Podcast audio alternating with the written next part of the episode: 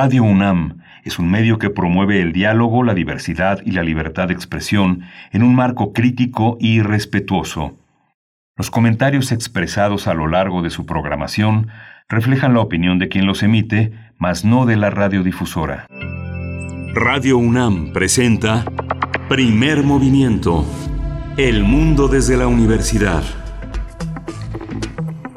Muy buenos días, ¿cómo se encuentran esta mañana de viernes ya, viernes 28 de mayo? Bienvenidos, bienvenidas a Primer Movimiento. Iniciamos este espacio matutino de Radio UNAM, la radio que es pública y que es universitaria y que es de todos nosotros. Les damos la bienvenida también a la Radio Universidad de Chihuahua en el 105.3, el 106.9 y el 105.7. Por allá son las 6 de la mañana con 6 minutos, la hora del centro 7 con 6. Así es que bueno, en este momento todo el equipo de primer movimiento ya listos y en sus puestos. Allá en cabina se encuentra mm, Frida Saldívar en la producción ejecutiva, Violeta Berber en la asistencia de producción y Arturo González en los controles técnicos. Doy la bienvenida y los buenos días a mi compañero Miguel Ángel Quemain en la conducción. ¿Cómo estás, Miguel Ángel? Hola, Berenice Camacho, buenos días, buenos días a todos nuestros radioescuchas. Hoy estamos de manteles largos porque Prisma Reu cumple cinco años y hoy se celebra. No va a haber tamales, no va a haber fiesta, pero sí va a haber una, una, una, una gran celebración de estar juntos, de tener ese espacio de noticias todos los días de una a tres de la tarde, todo un equipo de, de, de periodistas, de reporteros que a lo largo de eh, casi este bueno, un quinquenio es muy importante la labor que han realizado poniendo en contacto siendo un puente fundamental entre la universidad y ustedes los radioescuchas para quienes nos debemos y hacemos todos los días un trabajo que del que estamos orgullosos por su credibilidad, por su compromiso, por su participación social y por la forma de hacer comunidad. Hoy vamos a tener un programa dedicado, vamos a abrir con literatura, con uno de los grandes escritores contemporáneos mexicanos, un hombre original, creativo, sumamente generoso, un maestro de la literatura. Es Alberto Chimal, es cuentista, es novelista, es profesor y divulgador de la escritura creativa Alberto ha publicado en el, en el, hilo de Ariadne esta este, colección universitaria, La saga del viajero del tiempo, un libro verdaderamente creativo, eh, obligado. Es, eh, va, va, a estar con nosotros también su editora, Mariana Mendía. Ella es la editora de la colección Hilo de Ariadne. Por supuesto. Y bueno, tenemos como cada viernes nuestro radioteatro. También es día de complacencias musicales y hay lugar. Hay lugar como versa el clásico del camión. Todavía hay lugar, así es que envíen sus peticiones musicales a nuestras redes sociales, ya las conocen y si no, bueno, ahí van las referencias, arroba P Movimiento en Twitter y Primer Movimiento UNAM en Facebook. Vamos a tener radioteatro hacia el final de esta hora. Gorilón es la selección de esta mañana de la autora Jane Willis, ilustrado por Tony Rose y del editorial Écare 2005.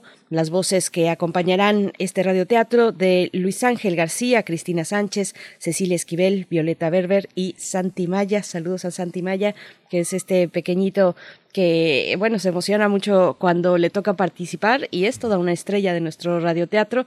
No sé si esté despierto a estas horas de la mañana, pero un saludo para ti, Santi, y para todos los que colaboran en el radioteatro de cada viernes en este espacio. Sí, y vamos a ir a la segunda hora con el tema de Pemex y la compra de la refinería Deer Park en Houston, Texas.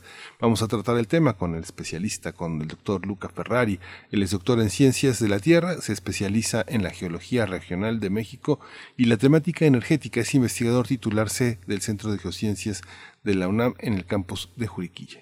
Para nuestra nota del día nos detenemos en los señalamientos y en la investigación de la Fiscalía General de la República contra el expresidente de México, Enrique Peña Nieto, y Luis Videgaray. Eh, y bueno, otros participantes también, eh, posibles participantes en esta, eh, en esto que ya se investiga, en la posibilidad pues de actos de soborno en torno a la reforma energética, eh, aquellas reformas eh, estructurales de pues tan famosas del periodo de Enrique Peña Nieto. Vamos a estar conversando al respecto con uno de los periodistas que le ha dado seguimiento a este a esta información, a este capítulo de la lucha contra la corrupción y la impunidad en este país. Bueno, se trata de Arturo Ángel Mendieta, periodista de Animal Político. Y hoy me toca el privilegio de, tener la poesía necesaria. Y la poesía necesaria va a estar nada menos que dedicada a estos fragmentos, a estas fulmíneas eh, imágenes que Alberto Chimal ofrece en este nuevo libro, su libro sobre la saga del viajero del tiempo. Así es, la saga del viajero del tiempo. Ya nos, ya estaremos comentando ampliamente, pero bueno, está inspirado en el personaje, el viajero del tiempo, de la máquina del tiempo de H.G. Wells. Vamos a tener todos los detalles en un momento más. Y bueno, esta buena noticia en la poesía también, eh, un poquito de luminosidad y de ciencia ficción. Para la mesa del día, niñas, niños y el juego y la pandemia mm, de COVID-19 es el tema eh, con el que cerraremos esta emisión y esta semana también. Esto con Mónica Juárez Soria. Ella es egresada de la Facultad de Economía de la UNAM, ludotecaria desde hace 25 años. Es fundadora y presidenta de México Juega AC, fundadora y directora de consultoría Jugar es Crecer. Es parte del Consejo Consultivo del Sistema de Protección de Niñas, Niños y Adolescentes de Tlalpan y de la Ciudad de México y ex embajadora del aprendizaje a través del juego de la Fundación Lego. Ella fue la primera persona del continente americano en haber formado parte y haber estado al frente en la presidencia de la Asociación Internacional de Ludotecas. Así es que bueno, el juego, ahora que estamos en la semana, precisamente Semana Mundial del Fuego, del, del juego, perdón, no jugar con fuego, pero que estamos en esta semana y que tenemos mucho que conversar al respecto mm, cuando se trata pues ya de un poco más de un año en el encierro donde los más pequeños pues no han podido tener las interacciones que solían tener con sus pares, pues bueno, vamos a hablar de la importancia del juego en la pandemia. Pues vamos a nuestra información cotidiana sobre COVID-19.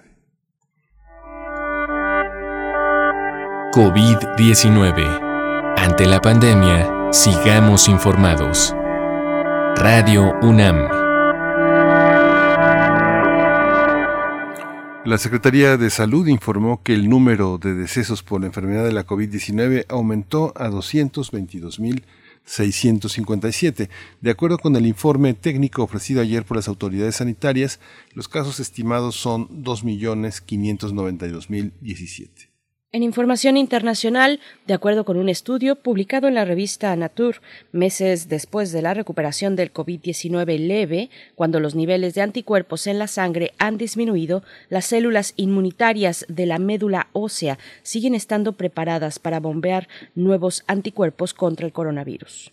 La investigación realizada en la Universidad de Washington en San Luis eh, sugiere que los casos leves de COVID-19 dejan a los infectados con una protección duradera de anticuerpos. En información de la UNAM, el 3 de junio, del 3 de junio al 1 de julio, se realizará en París, Francia, el Mes de México en la Sorbonne, el cual fue organizado por el Centro de Estudios Mexicanos UNAM Francia. Federico Fernández Cristiep, director de esta entidad universitaria, destacó que durante el encuentro serán presentados proyectos de maestrías conjuntas, así como la oferta académica de la Universidad Nacional. También habrá actividades culturales y va a ser creada la Cátedra de Excelencia UNAM Sorbonne Université para el intercambio de investigadores.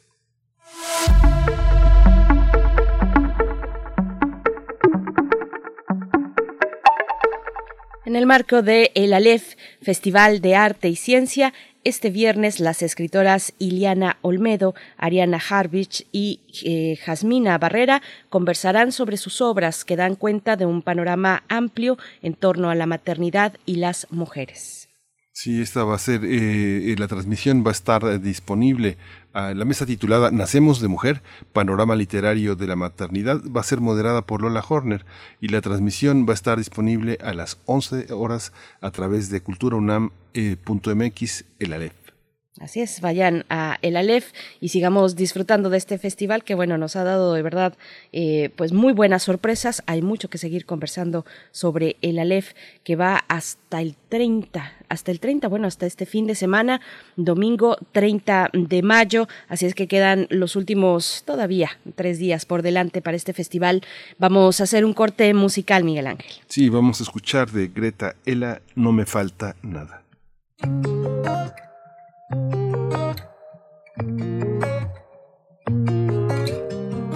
Levántate, date cuenta, ya suelta tu corazón.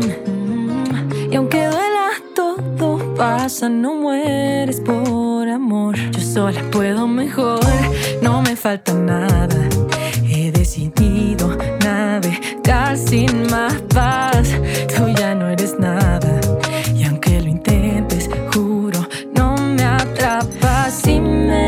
me ves contenta, no te acerques, por favor. No te quiero ni error. Solo da la vuelta. No mates mi vibe.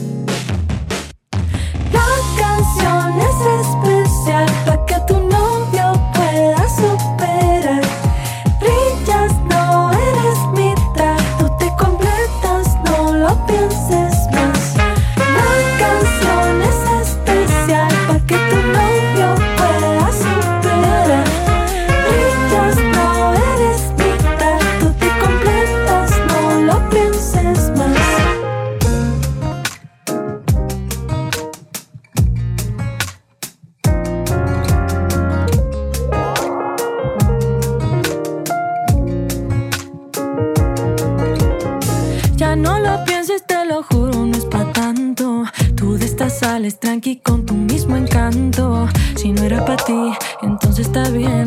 Mm, ya déjalo ir, su incendio se fue. Eh, si me descontenta, no te acerques, por favor. No te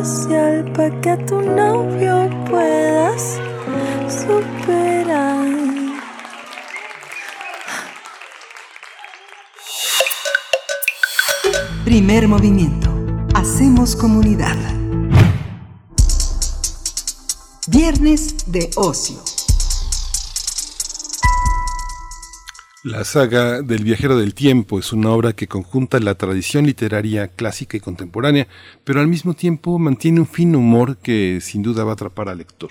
La obra, escrita por Alberto Chimal, fue realizada mediante una serie de microrelatos que el autor publicó en Twitter, mientras imaginaba posibles andanzas de El viajero del tiempo, protagonista de La máquina del tiempo de H.G. Wells. Como una serie de minificciones, este proyecto inició hace más de 10 años, cuando Twitter tenía todos los reflectores de los navegantes en la red. En sus primeros meses las historias aparecieron con el hashtag Cuentuitos que Cristina Rivera Garza había propuesto para esa red. Así es, así es. Bueno, de esta manera, Chimal hizo sus primeros textos hasta que se convirtieron en una serie extensa que finalmente eh, se, que se mantuvo durante años. Finalmente, el autor reunió los escritos en El viajero del tiempo, publicado en 2011, y en El gato del viajero del tiempo del año 2014. Pero ambos libros se agotaron y Chimal tenía eh, pues muchas otras historias, así que decidió entrelazarlas para darle vida a la saga del viajero del tiempo. Esta obra ya forma parte de la colección Hilo de Aracne de la UNAM y está dedicada a la comunidad lectora juvenil, por lo que ya está disponible en formato físico y electrónico en el portal libros.unam.mx. Cabe señalar que junto a la narrativa de Chimal, bueno, se acompaña de ilustraciones realizadas por Solin Secur que complementa la atmósfera de la historia que desarrolla el autor.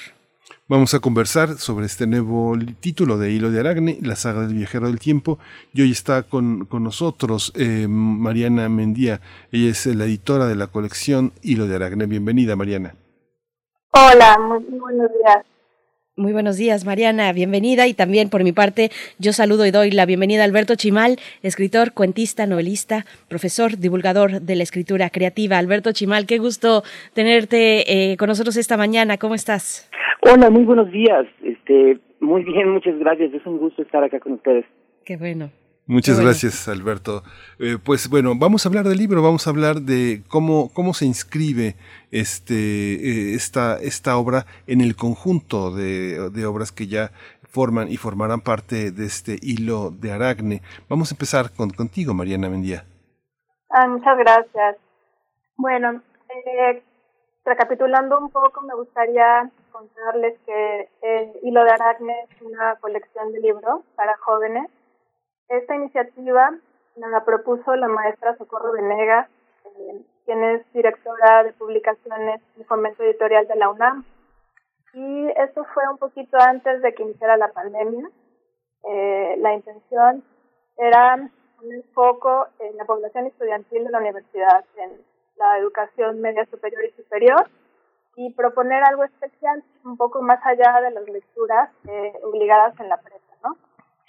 Y estuvimos trabajando varios meses en la edición y los primeros títulos que publicaron el año pasado son libros que eh, pensamos idealmente podrían ser leídos por estudiantes de educación media, superior y superior, pero también por todas las personas que estuvieran interesadas en, una propuesta como, como esta.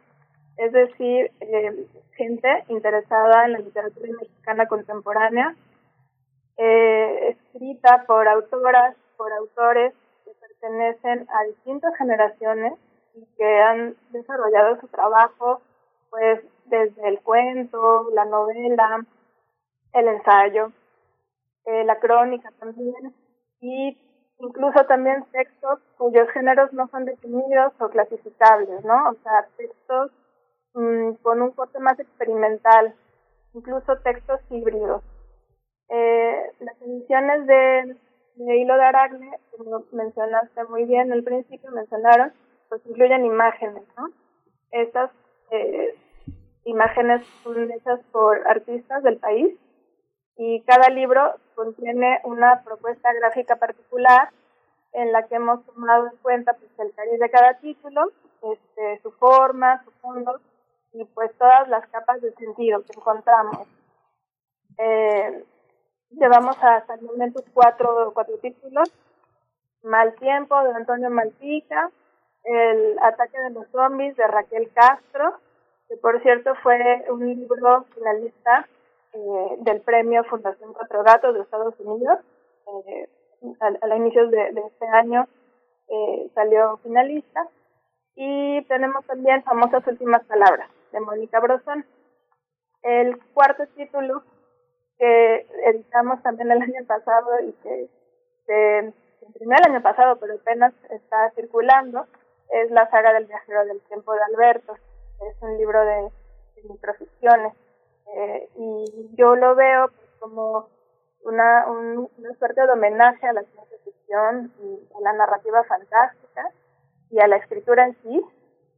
Eh, también la veo como un regalo de cumpleaños para la máquina del tiempo, porque justo cuando invitamos el año pasado, en 2020, se cumplían los 125 años de la, de la publicación de la novela de Wells que seguramente muchas personas la hemos leído y releído. Y somos fans.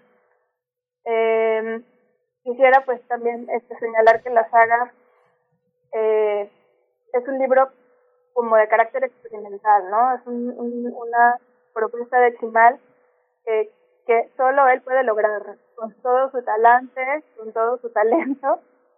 Y eh, como bien decían, pues es una eh, compilación de otros trabajos que habían sido publicados este, con anterioridad y con tiene material también nuevo. Y todo esto la raíz pues es interno. Y a mí pues me parece que la, la experimentación con el lenguaje con los tipos de texto con los formatos con las herramientas que tenemos al alcance para comunicar no en ese sentido pues pienso en, en Twitter no Facebook como para las generaciones así como, como yo.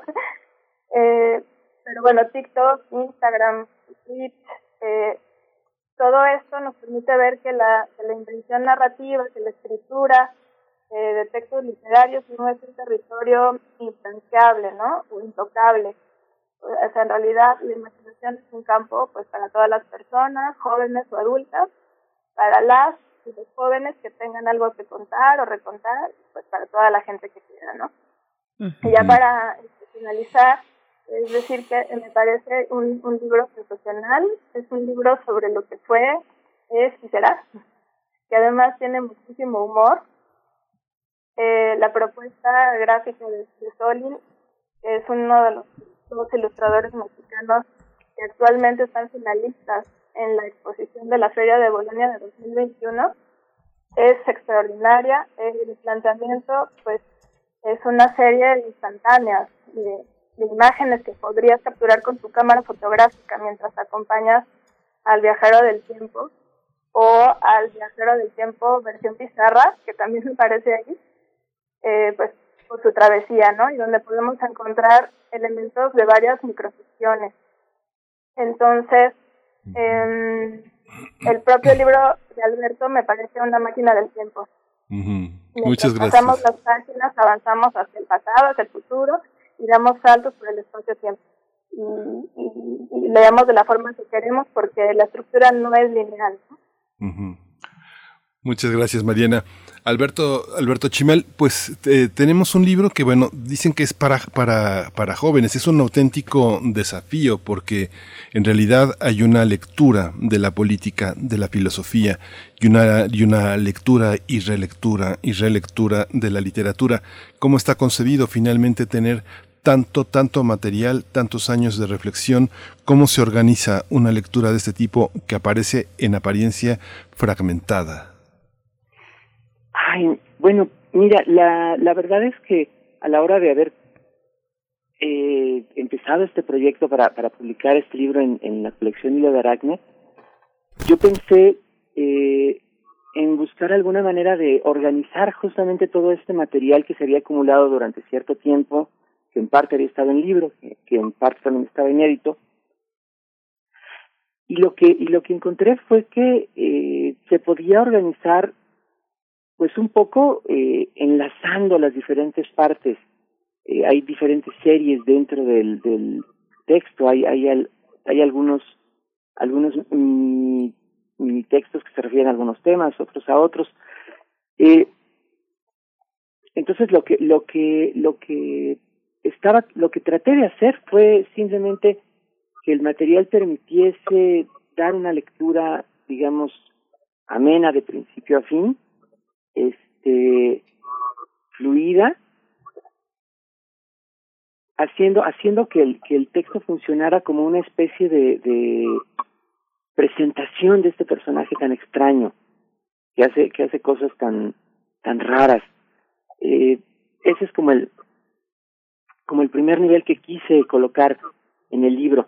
Después las personas podrán encontrar digamos es todas estas otras eh, ideas todas estas eh, sugerencias, reflexiones que, que están ahí, pero la estructura general es una que trata sobre todo de, subrayar como la, la maravilla, el desconcierto, el, el humor que, que puede haber en las historias. Y esa es, espero yo, la puerta de entrada a todo lo demás.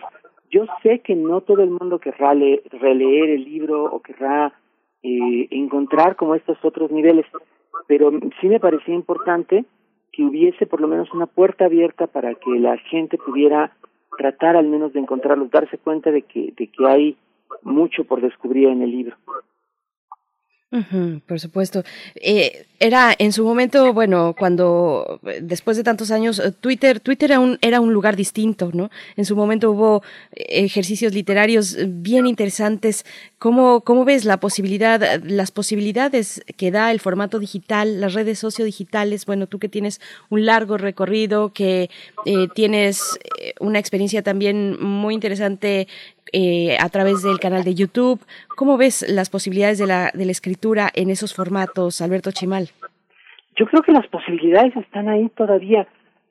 Yo creo que incluso más allá de la plataforma tal o cual, de la empresa con tal nombre o tal otro, pues simplemente el hecho de que estemos utilizando pues ese sustrato, esa, esa base de la comunicación por Internet, es de suyo una, una fuente de posibilidades enormes para la para la creación. Desgraciadamente la red Twitter en, años recientes no porque sea por sea así por naturaleza, sino porque es como hemos decidido usarla, pues se ha convertido en un, en un espacio pues igual que otras redes sumamente tóxico, sumamente eh, concentrado en, en, en aspectos muy feos de, de las relaciones humanas y de nuestra propia naturaleza pero no tiene que ser así, es decir, eh, me parece que sigue siendo, sigue siendo por lo menos un lugar donde se guarda ese potencial eh, para ver si, si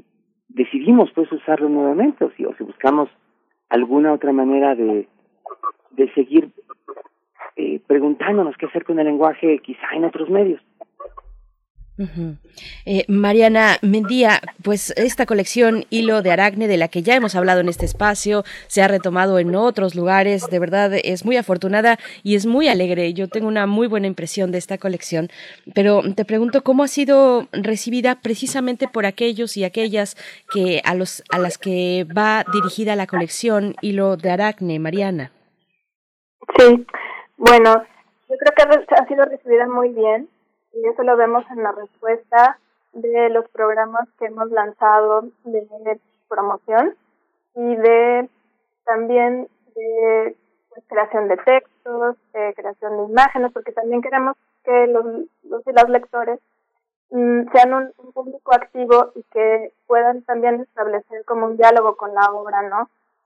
O sea, un diálogo con, la, con los autores a través de la obra, que puedan eh, ellos mismos ver la literatura, como mencionaba yo hace un momento, no como algo eh, intangible, algo, algo ajeno, sino algo próximo y con lo cual se pueden también ellos experimentar y retomar. Eh, eh, bueno, hemos tenido como mucho feedback y ese feedback ha sido positivo eh, a través de YouTube, de principalmente de las redes sociales.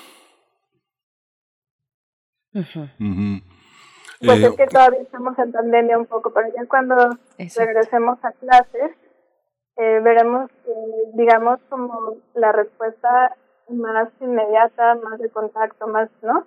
Cuando, cuando podamos tener encuentros con, con, con los estudiantes y con el público en general por supuesto. Alberto, hay una, hay una serie de, de temas, de, temas literarios, de temas políticos, de temas de orden filosófico.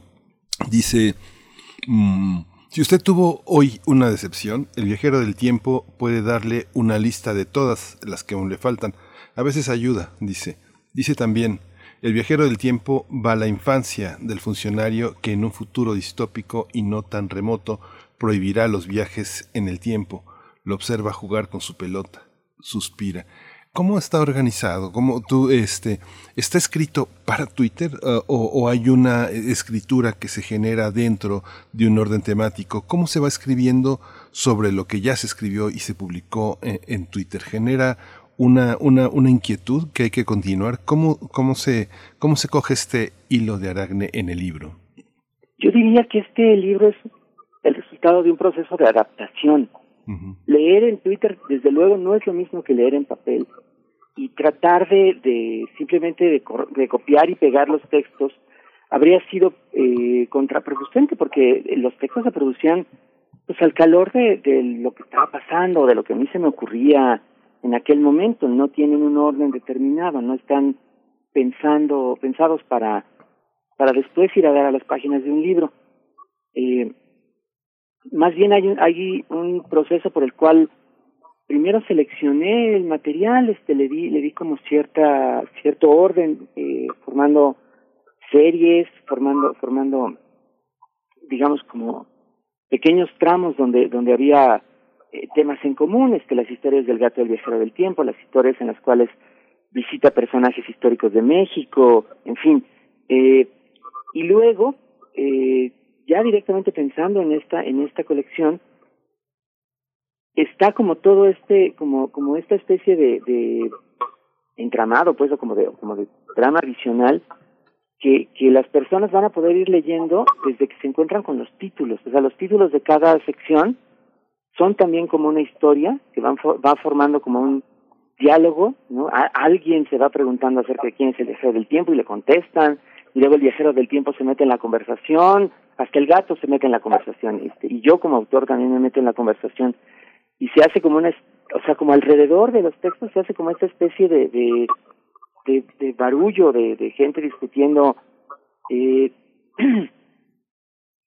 que a mí me que a mí me recuerda o me o sí bueno lo, hice pensando un poco en, en en estas comedias pues donde de pronto todo el mundo está hablando y se hace un caos así como muy muy absurdo y muy divertido, ¿no? Como las películas de los hermanos Marx o qué sé yo. Eh, y, y eso junto con eh, algunos textos que redacté expresamente para, para el libro, que no están ya este, hechos a partir de Twitter, que son un poco más extensos, que tienen como más, como más aire, que son, que son historias como de otro tono.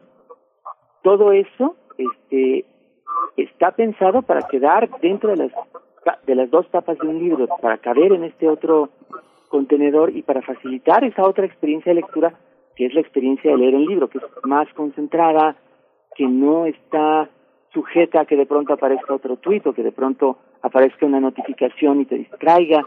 La lectura en, en mi libro es más, más este, enfocada. Entonces, toda, todo el trabajo de adaptación va para facilitar esa otra experiencia también. Sí, desde los títulos, desde los títulos además está este humor que, que salta constantemente. ¿Sabes qué, gato? Es, es uno de los, de los capítulos precisamente, eh, bueno, se divide en tres partes y este se encuentra en la tercera parte. Y, y bueno, Alberto Chimal, eh, preguntarte, pues cada cada partícula habla, habla por sí misma. Es, eso es algo que, que, se puede, que resalta y que tiene, que parece sencillo, pero no lo es.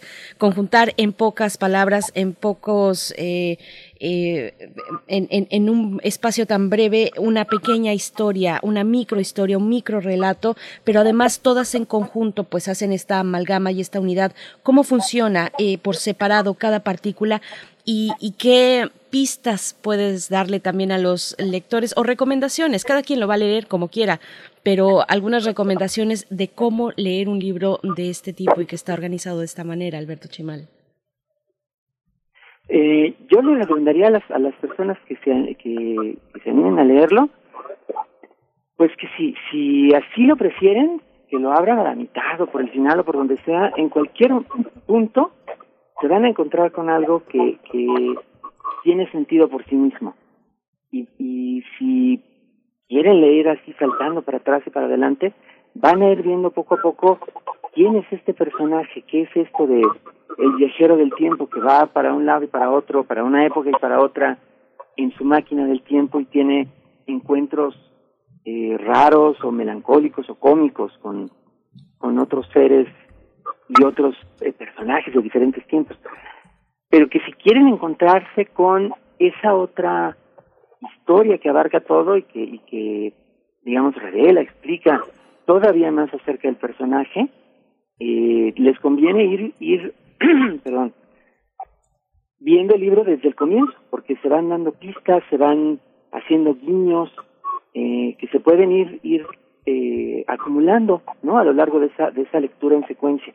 Cualquiera de esas posibles lecturas es, es válida, por supuesto, ¿no? Lo, lo importante es que cada persona pueda encontrar como algo que le, que le agrade dentro del libro. Y este libro está, está hecho para esto, pues, como tiene textos tan breves y como tiene, digamos, tantas eh, opciones y tantos tantos temas y tantos enfoques, eh, yo creo que muchas personas pueden encontrar algún alguna algún concepto que les llame la atención, alguna historia. Y, bueno, parte de lo que acompaña eh, los textos, la parte, la otra parte es una parte visual, es una parte gráfica, Mariana Mendía, que acompaña a toda la colección. Ya hablábamos y comentabas un poquito específicamente de la saga del viajero del tiempo, pero bueno, todos los otros tres títulos también son acompañados de una selección de ilustradores e ilustradoras, pues muy interesante. Eh, ¿cómo, ¿Cómo ha sido esto? ¿Cómo ha sido esta búsqueda, esta decisión? Que también es gráfica, que no solamente es, o, que rebasa y que juega también con los límites de lo literario, Mariana.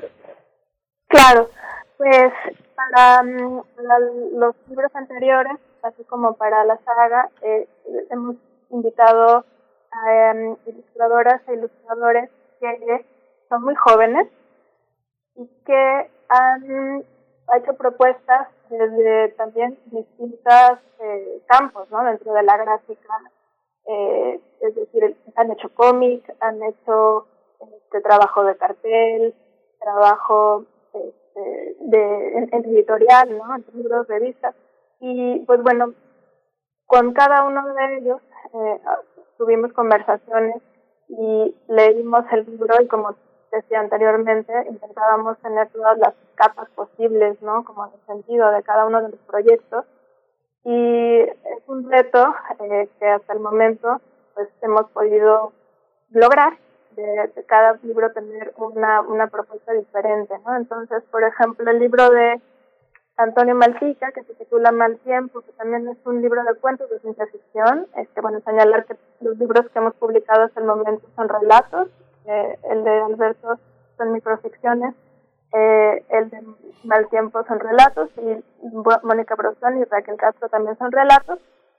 Y entonces, por ejemplo, el libro Mal Tiempo, que son cuentos igual de sobre el espacio-tiempo, sobre viajar y sobre fracturas en, en, esta, en esta dimensión, eh, propusimos aquí mm, escenarios, el, el, el ilustrador eh, Santiago Solís, eh, propuso ilustrar cada entrada de cuento con, con una imagen eh, que, digamos, nos sumergiera en, en, el ámbito del cuento y donde no hubiera absolutamente ningún personaje. Son, son imágenes como las, las horas del reloj.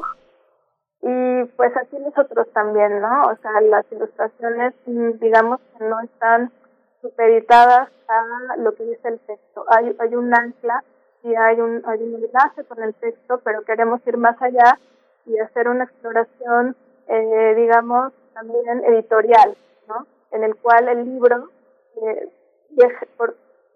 sea como una cosa en movimiento, ¿no? O sea, que, que, no, que no veamos el libro como este objeto con un montón de páginas, sino que también veamos las dimensiones que, que, con las que puedes jugar con, con este objeto, ¿no? O sea, como decía antes con la saga del viajero del tiempo, para mí las páginas de la saga son como viajar en una línea del tiempo hacia atrás y hacia adelante y las y las, las imágenes de, de Solin son eso, como fotografías, pero donde además aparecen elementos de que aparecen en distintas partes, distintas partes de, del libro, ¿no? Entonces, también proponer a los lectores eh, otra manera eh, de, de, de, leer ¿no? las imágenes con, con historias secundarias, con, este otro nivel, ¿no? Hay una, antes de hacerte una última pregunta, Alberto, sí quisiera comentarle a muchos de nuestros lectores que cuando lean esta, esta saga se van a encontrar con un proceso de escritura que se mira a mirarse, que mira el tiempo como una, una, una sucesión de posibilidades de pensar el futuro y el pasado de una manera extremadamente eh, literaria. Hay, una, hay un curso que Alberto Chimal ofrece de, de creación literaria en un espacio que usted se va a encontrar muchas veces en Internet que se llama Doméstica. Es un espacio en el que Alberto ofrece un curso muy interesante sobre las posibilidades de escritura. Y quisiera cerrar, Alberto, sobre eh, dos, dos epígrafes, eh, dos, dos eh, aforismos. El viajero del tiempo miró, en cierta época de pobreza, el trozo de queso duro y seco. Viajó hacia atrás una semana y el queso no solo estaba fresco, sino entero. Se lo comió todo. Entonces comprendió su error. El viajero del tiempo muestra a Georges Méliès que allá lejos, en la vastedad sin límites del cosmos, todo se ve exactamente como en sus películas. A veces Alberto da la impresión de que te pusiste a escuchar los spots más recientes y hiciste algunos de los aforismos, pero no, es, es una visión sobre la condición humana, su actualidad consiste en eso. ¿Cómo, cómo, cómo lograr esa actualidad? ¿Es la condición humana, la condición eterna de las obras la que hay que observar? Yo creo que hay experiencias humanas que no cambian, eh, o que hasta ahora no han cambiado, quién sabe, en el futuro, pero, pero a partir de ellas, en todo caso, eh, es como podemos hacer que, que no solo que, que una obra pueda decir algo más allá de su fecha de publicación inicial, sino también hablarle a personas que a lo mejor ni siquiera existían cuando se escribió inicialmente. Por esa razón seguimos leyendo libros escritos hace siglos, por ejemplo, ¿no? Y, y a mí me interesa mucho en mi propio trabajo tratar de, de, de establecer esos puentes, esos contactos, más allá de, del propio momento. Y si me dices que con eso se logra, yo me quedo muy satisfecho. Muchas gracias, Alberto. Muchas gracias, gracias a ambos. Es que en el futuro todo es más compacto dice al inocente tigre dientes de sable, el gato del viajero del tiempo. Bueno, es otra, otro de estos momentos que componen la saga del viajero del tiempo de Alberto Chimal, que se estrena, que se estrena en la colección Hilo de, de Aracne, una colección pues que, que de verdad tiene por esta, eh, es, es, eh, proyecta una cercanía para con los más jóvenes de esta universidad y para el público en general. Es muy divertida, es el humor una de las características importantes de esta colección y bueno, están todos y todas invitadas a, a seguirla. Si no se han asomado por ahí, pues háganlo y esta es otra propuesta que se suma a las anteriores que son todas muy interesantes. La saga del viajero del tiempo de Alberto Chimal. Alberto Chimal, muchas gracias por esta, por esta charla en esta mañana. Al contrario, muchas gracias a ustedes, qué gusto. Gracias, Alberto. Igualmente, igualmente, y gracias también Mariana Mendía, editora de la colección Hilo de Aracne. Pues ya estaremos viendo cómo funciona la colección una vez que regresemos a clases, que estemos en clases presenciales, que estemos en ese momento de compartir las lecturas entre nosotros. Muchas gracias, Mariana. No, mil gracias a ustedes, primer movimiento. buen Gracias. día. Muchas gracias. Hasta pronto. Muy buen día a ambos. Bien, pues Miguel Ángel, vamos, vamos a ir precisamente con el radioteatro de esta mañana. No sé si ya nos no, vamos. vamos a director, ¿no, escuchar, vamos a cerrar la semana con una meditación que hemos hecho a lo largo de la semana sobre Rosario Castellanos. Vamos a oír un poema que, bueno, un poema de rompe y rasga, Meditación en el umbral, con la voz de Tamara Martínez.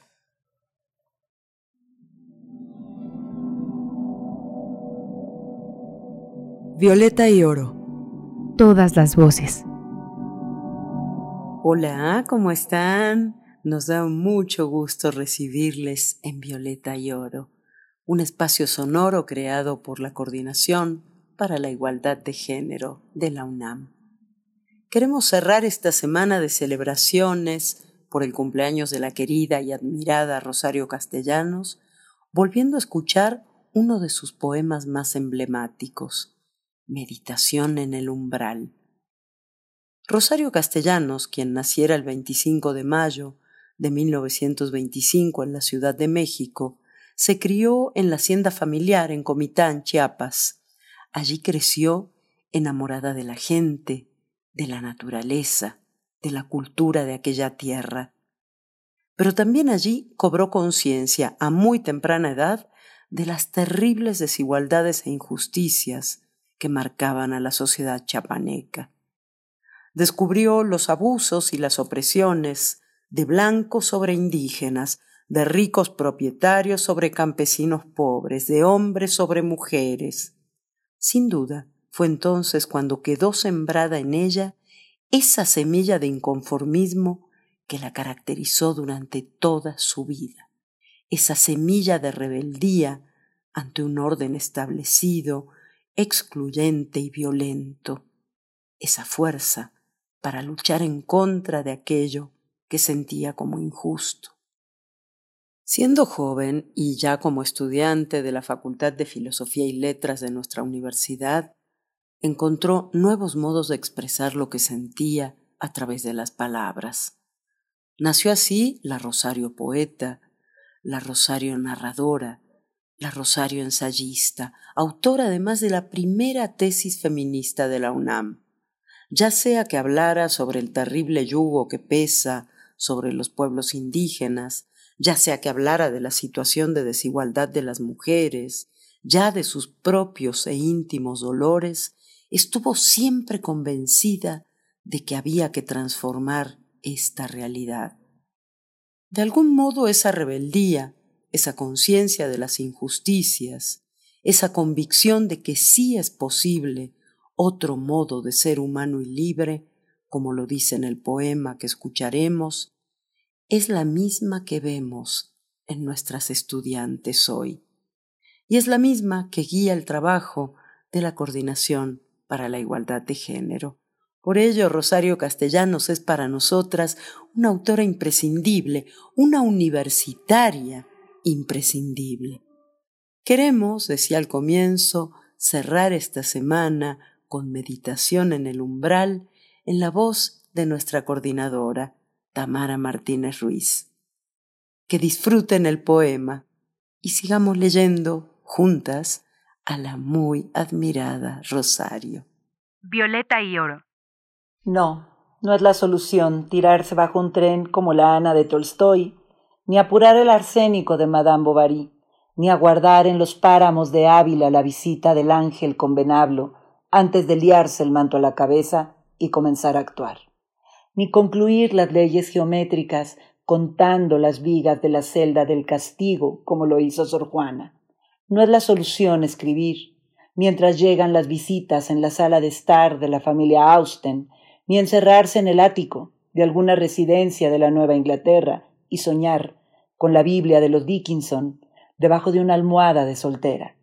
Debe haber otro modo que no se llame Safo, ni Mesalina, ni María Egipciaca, ni Magdalena, ni Clemencia Isaura, otro modo de ser humano y libre, otro modo de ser. Meditación en el umbral de Rosario Castellanos. Violeta y oro. Todas las voces.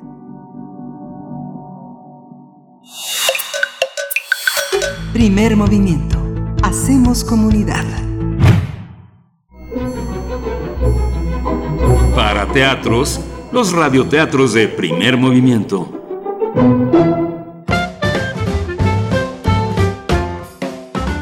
Gorilón. Autor, Jim Willis. Ilustraciones por Tony Ross. Ediciones Écare, año 2005, Reino Unido. A una ratona se le perdió su bebé. Y preocupada, subió a la montaña para buscarlo y bajó de la montaña. Dio vueltas y vueltas por la selva, pero no lo encontró. La selva era muy, muy grande y su bebé muy, muy pequeño.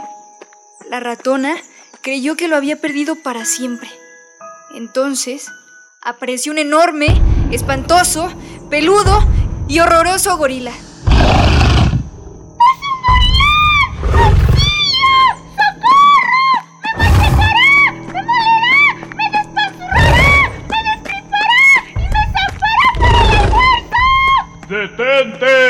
Pero la ratona corrió y corrió sobre el puente y sobre el mar hasta llegar a la mismísima China. Y el gorila persiguiéndola. Entonces, el panda le preguntó. ¿De quién huyes, ratona? ¡De un gorilón! ¡Auxilio! ¡Socorro! ¡Me machacará! ¡Me molerá! ¡Me despanzurrará! ¡Me destripará! ¡Y me sacará para el almuerzo! ¡Detente! Pero la ratona corrió y corrió hasta llegar a Nueva York. Y el gorilón cada vez más cerca.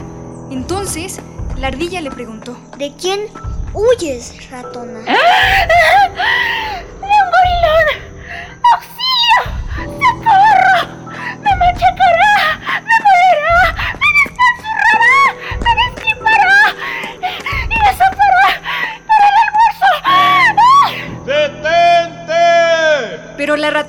Corrió y corrió.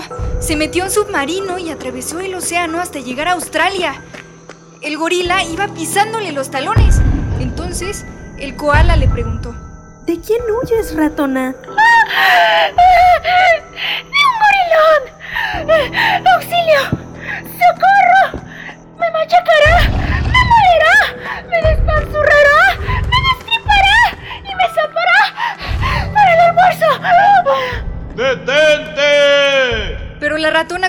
corrió atravesó el desierto y otra vez se metió al submarino. Bajo el agua, viajó hasta llegar al lejanísimo Polo Norte y miró alrededor. Estaba completamente sola, excepto por Gorilón. ¡Detente! ¡Ya no corras más! La ratona trató de huir, pero estaba muy cansada. La nieve era espesa y había recorrido un largo camino. Gorilón se acercó más y más y más, cada vez más. La ratona se quedó inmóvil, temblando. Cerró los ojos y pidió un deseo antes de ser devorada. ¡Deseo ver a mi bebé una vez más! Aquí lo tienes. Lo encontré en la selva. Quería devolvértelo, pero no dejabas de correr. Tiernamente, de entre las enormes manos de Gorilón, apareció un acurrucado, un pequeñito bebé ratón. ¿De quién huías, ratoncita? La ratón observó la amable y dulce mirada de Gorilón y se sintió muy avergonzada. No debió de juzgarlo sin conocerlo.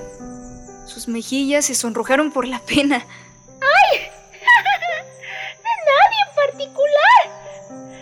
Es que a veces soy muy miedosa. Es porque el mundo es un lugar muy grande y peligroso. Los llevaré a casa. Conmigo estarán mucho más seguros.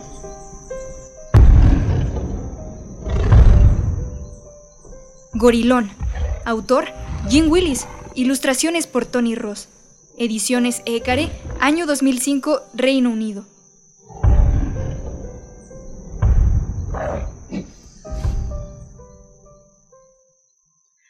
Bueno, ahí nuestro radioteatro, gracias a todos los que lo hacen posible, a la dirección de Frida Saldívar, a las voces de Luis Ángel García, Cristina Sánchez, Cecilia Esquivel, Violeta Berber y Santi Maya. Bueno, una- un abrazo a todos ustedes. Este, eh, este relato, El Gorilón de Jen Willis, ilustraciones de Tony Ross de la editorial Écare 2005. Y con esto vamos a ahora eh, en este momento y también a la Radio Universidad de Chihuahua. El próximo lunes nos volvemos a encontrar muy tempranito para ustedes a las seis con cinco de la mañana, más o menos por ahí estaremos enlazándonos una vez más. Les deseamos un excelente fin de semana y bueno, Miguel Ángel, nos vamos ya pronto al, eh, al corte y después volvemos para hablar de nuestra nota nacional, Pemex, la compra de la refinería Deer Park en Houston, Texas. Vamos a estar con el doctor Luca Ferrari.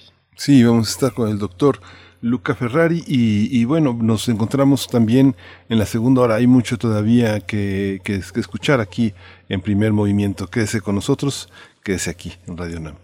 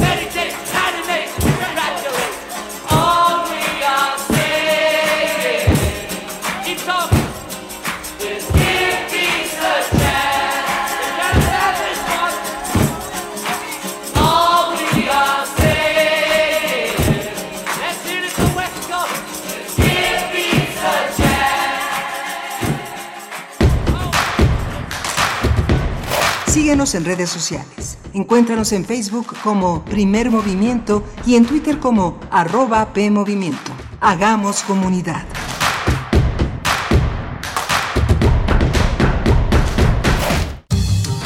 La ciencia que somos. La ciencia que somos. Iberoamérica al aire. Descubre la ciencia que está presente en tu día a día a través de cápsulas, reportajes, entrevistas y reportes en vivo. Viernes de 10 a 11 horas por el 96.1 FM. La ciencia que somos. Iberoamérica al aire. Una coproducción de Radio UNAM y las direcciones de divulgación de la ciencia y de las humanidades. Habla Alejandro Moreno, presidente nacional del PRI. Morena repite hasta el cansancio que si no votan por ellos van a desaparecer los programas sociales. Eso es una vil mentira. En el PRI vamos a mantener los programas sociales que ayuden a las familias mexicanas. Este 6 de junio no dejes que Morena use tu voto para mentirle a México y a las familias mexicanas. Vota PRI. Vota por las candidatas a diputadas federales postuladas por el PRI. Oye, ¿cuál es la clave del internet? ¡Vecino! ¿Cuál es la clave del internet? ¡Paguen su internet! ¡Esa es la clave! ¡Paguen su internet! Todo en minúsculas y sin espacio. ¡Ah! Desde el PT promoveremos el programa México Conectado para que los estudiantes en todo México tengan internet residencial sin costo. El PT está de tu lado. En el Estado de México, las mujeres exigimos espacios y calles más seguras. Queremos un servicio médico de calidad que se preocupe por la salud de las familias. Aunque nos digan conservadoras. Vamos a conservar la salud por ti y tu familia. Porque trabajaremos con acciones que garanticen y conserven tu seguridad. Porque nosotras impulsaremos mejores condiciones de vida. ¡Y hay otra! PAN, Acción por el Estado de México. Sabemos que el tema de la violencia de género está imbrincada en una serie de construcciones culturales que suponen que las mujeres como colectivo son precisamente inferiores a los hombres y que la violencia eh, se da como una forma de control, como una manera de someter a las mujeres pues la necesidad de repensar el asunto de la gordura en el marco de nuestros contextos hacen que surjan perspectivas críticas contra la gordura y contra la exclusión y lo que eso significa. Lleva contigo los temas que están cambiando el mundo. Escuchar y escucharnos. Construyendo, igualdad. Un programa de Radio UNAM y el Centro de Investigaciones y Estudios de Género. Entra a www.radiopodcast.unam.mx y encuentra las seis temporadas. Radio UNAM. Experiencia sonora. Diario camino más de 500 pasos desde el camión hasta mi casa, que es su casa. Mando como 46 watts. Escucho tres canciones y saludo a 10 vecinos. Antes no podía ni sacar el celular. Las calles estaban oscuras y tenía que correr porque me daba miedo. Ahorita vamos bien. Las nuevas lámparas están chidas y me gusta más así. Yo sí me acuerdo y quiero que sigamos avanzando, con hechos, no promesas. Gaby Gamboa, presidenta para Metepec, Morena, coalición Juntos Haremos Historia en el Estado de México.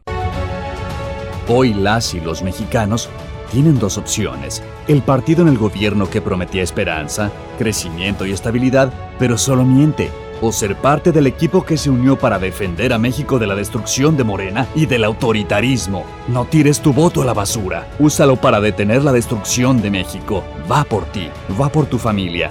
Vota por la coalición Va por México. Ponle un alto a Morena y a la destrucción de México.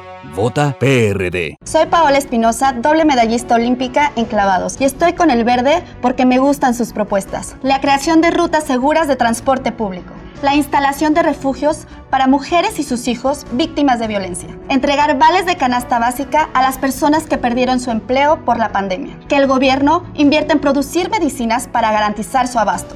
Somos candidatos del Partido Verde y estas propuestas resuelven problemas reales. Tú puedes ayudar a hacerlas realidad. ¿Sabes a cuántos mexicanos llega la red de medios públicos de México? La red está presente en cada uno de los estados del país y unidos llegamos a más de 94 millones de mexicanos. Somos la red. Y tú eres parte de ella. Las radiodifusoras y televisoras públicas estamos a tu servicio, al servicio de México. Queremos escucharte. Llámanos al 55 36 43 39 y al 55 36 89 89. Primer movimiento. Hacemos comunidad. Hola, buenos días. Ya son las 8 de la mañana con 5 minutos en este viernes 28 de mayo, en el que nos enlazamos ya justo a esta hora con la radio Nicolaita, ya en Morelia, Michoacán, esta gran radio universitaria. Hoy está Arturo González en los controles técnicos allá en la cabina de Radio UNAM, en Adolfo Prieto 133, en la colonia del Valle. Está Frida Saldívar en la producción ejecutiva y Violeta Berber en la, en la asistencia de producción. Berenice Camacho está allá del otro lado del micrófono, muy al norte del mundo.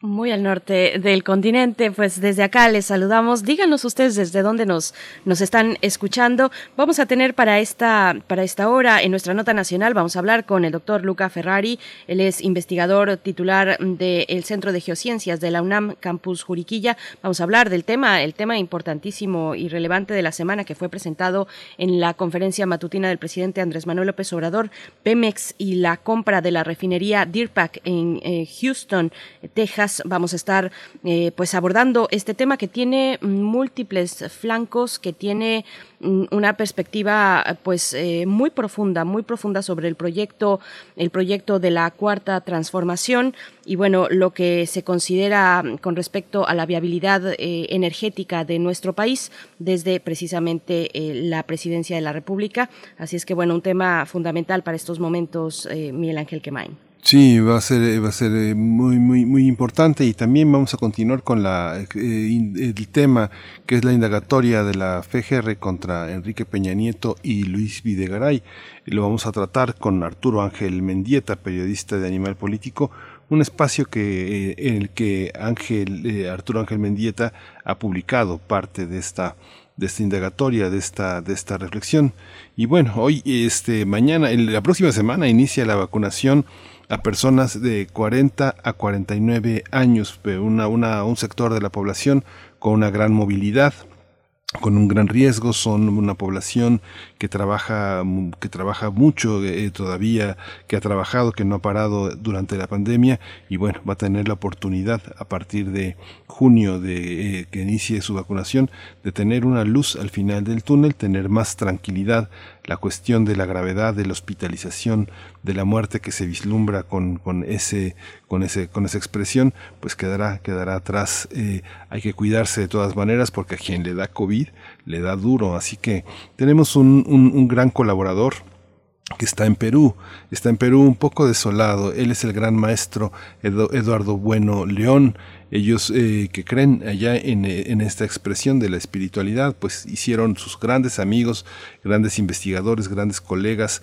su familia, una, una, una especie de oratorio, una misa para que Eduardo se recupere. Estaba muy pesimista en estos días. Usted lo conoce, él es uno de los grandes latinoamericanistas, uno de los grandes maestros también en nuestra universidad, que bueno, este, a veces pega tan duro el COVID que pues lo que se quiere es irse, pero, pero los, que lo queremos, pues no lo dejamos ir.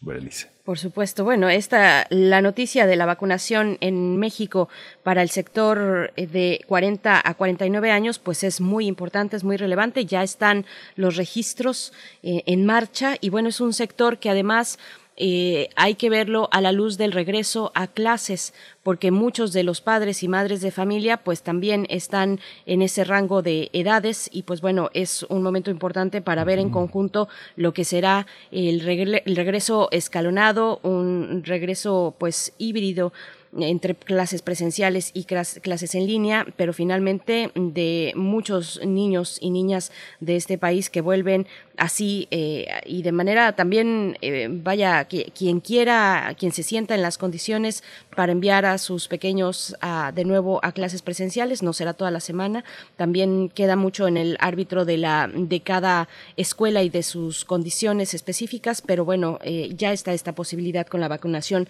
de este segmento de 40 a, 40 a 49 años. También, también desde la UNAM, pues previendo todos estos escenarios que se plantean para la para el regreso presencial a clases, la UNAM tiene lista una aplicación es muy importante que ojalá podamos todos participar, eh, todos los que estamos vinculados de alguna manera con esta universidad. La UNAM tiene una aplicación para reforzar el cuidado de su comunidad ante pues ya un potencial retorno a las actividades presenciales. Eh, esta aplicación permite eh, o permitirá monitorear los riesgos de infección y actuar a tiempo para evitar complicaciones eh, por la presencia del virus SARS-CoV-2.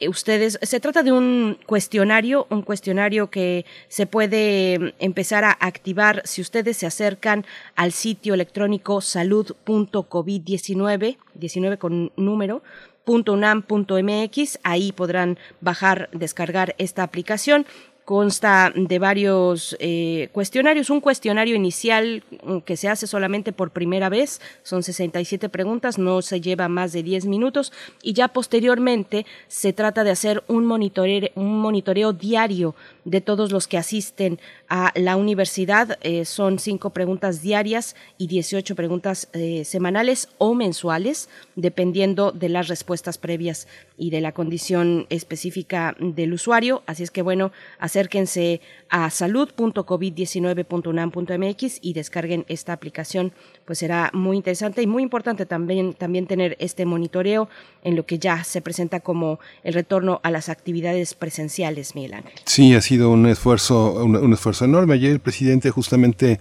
detallaba los, eh, los ahorros que habían tenido por una parte de 11.880 millones de pesos en esa materia y el secretario de Salud dio a conocer un dato importante que, eh, que establece que la red de intermediarios que hizo contratos con el gobierno, que no, no eran las farmacéuticas, eso fue muy importante puntualizarlo, sino los intermediarios que hacen negocios a través de la venta de medicamentos, pues embolsaron cerca de 303 mil millones de pesos. El, de este, esta corrupción que había alrededor del negocio de las farmacéuticas, pues, eh, pues muestra también la exasperación con la que también hoy en la prensa nacional está la respuesta que el canciller Marcelo Ebrard le da, le ofrece al periódico The Economist, eh, señalando que bueno hay una hay una élite, hay una clases, eh, unas clases eh, privilegiadas que, que, en su exasperación pues difunden noticias falsas,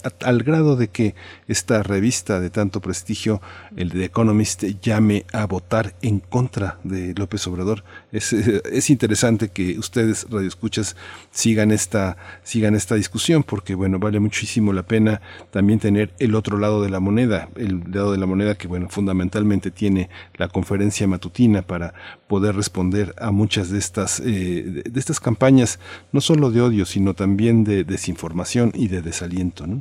esta portada de The Economist, donde dice eh, el falso Mesías mexicano, también viene acompañada de una imagen con eh, el rostro del presidente López Obrador, acompañado de integrantes de la Guardia Nacional. Hay por ahí una refinería, está el anuncio de Pemex, en fin, acompañado de militares.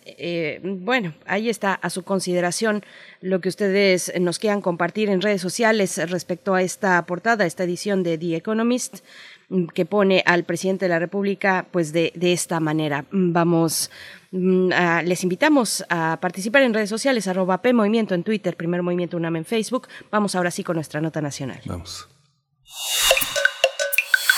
Primer Movimiento. Hacemos comunidad.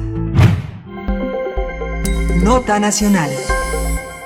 Petróleos Mexicanos adquirió el complejo petrolero Deer Park, ubicado en Houston, en Texas, tras la compra de poco más del 50% de las acciones, que se suma al 49% que fue adquirido desde 1993. De acuerdo con el gobierno federal, la operación estará concluida en el tercer trimestre del año y tendrá un valor de 596 millones de dólares que se pagarán en efectivo con deuda y de acuerdo al valor de los inventarios en el momento de concretar la transacción. Octavio Romero Oropesa, el director de Pemex, explicó que la decisión de comprar la participación de la refinería tuvo su origen en agosto de 2020. Esto luego de que Shell anunció su intención de vender el 50% de sus refinerías, excepto aquellas que le significara un valor estratégico, como es el caso de Deer Park. Se estima que como resultado de estas acciones, Pemex alcance una producción de 1.362.000 barriles diarios para abastecer el total de la demanda mexicana de gasolina, diésel, turbocina y otros petrolíferos. De acuerdo con Shell, el sitio funciona las 24 horas al día y cuenta con una combinación única de equipos de procesamiento, salas de control, tanques de almacenamiento, equipos de protección ambiental, edificios de oficinas, tiendas y almacenes.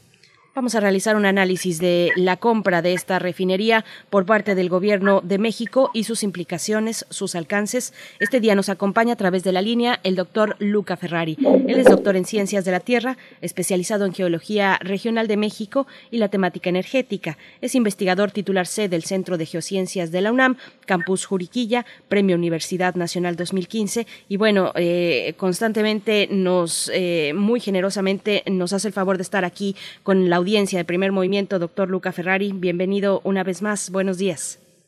Buenos días, muchas gracias, Berenice, Miguel Ángel. Aquí estamos otra vez. Gracias, doctor.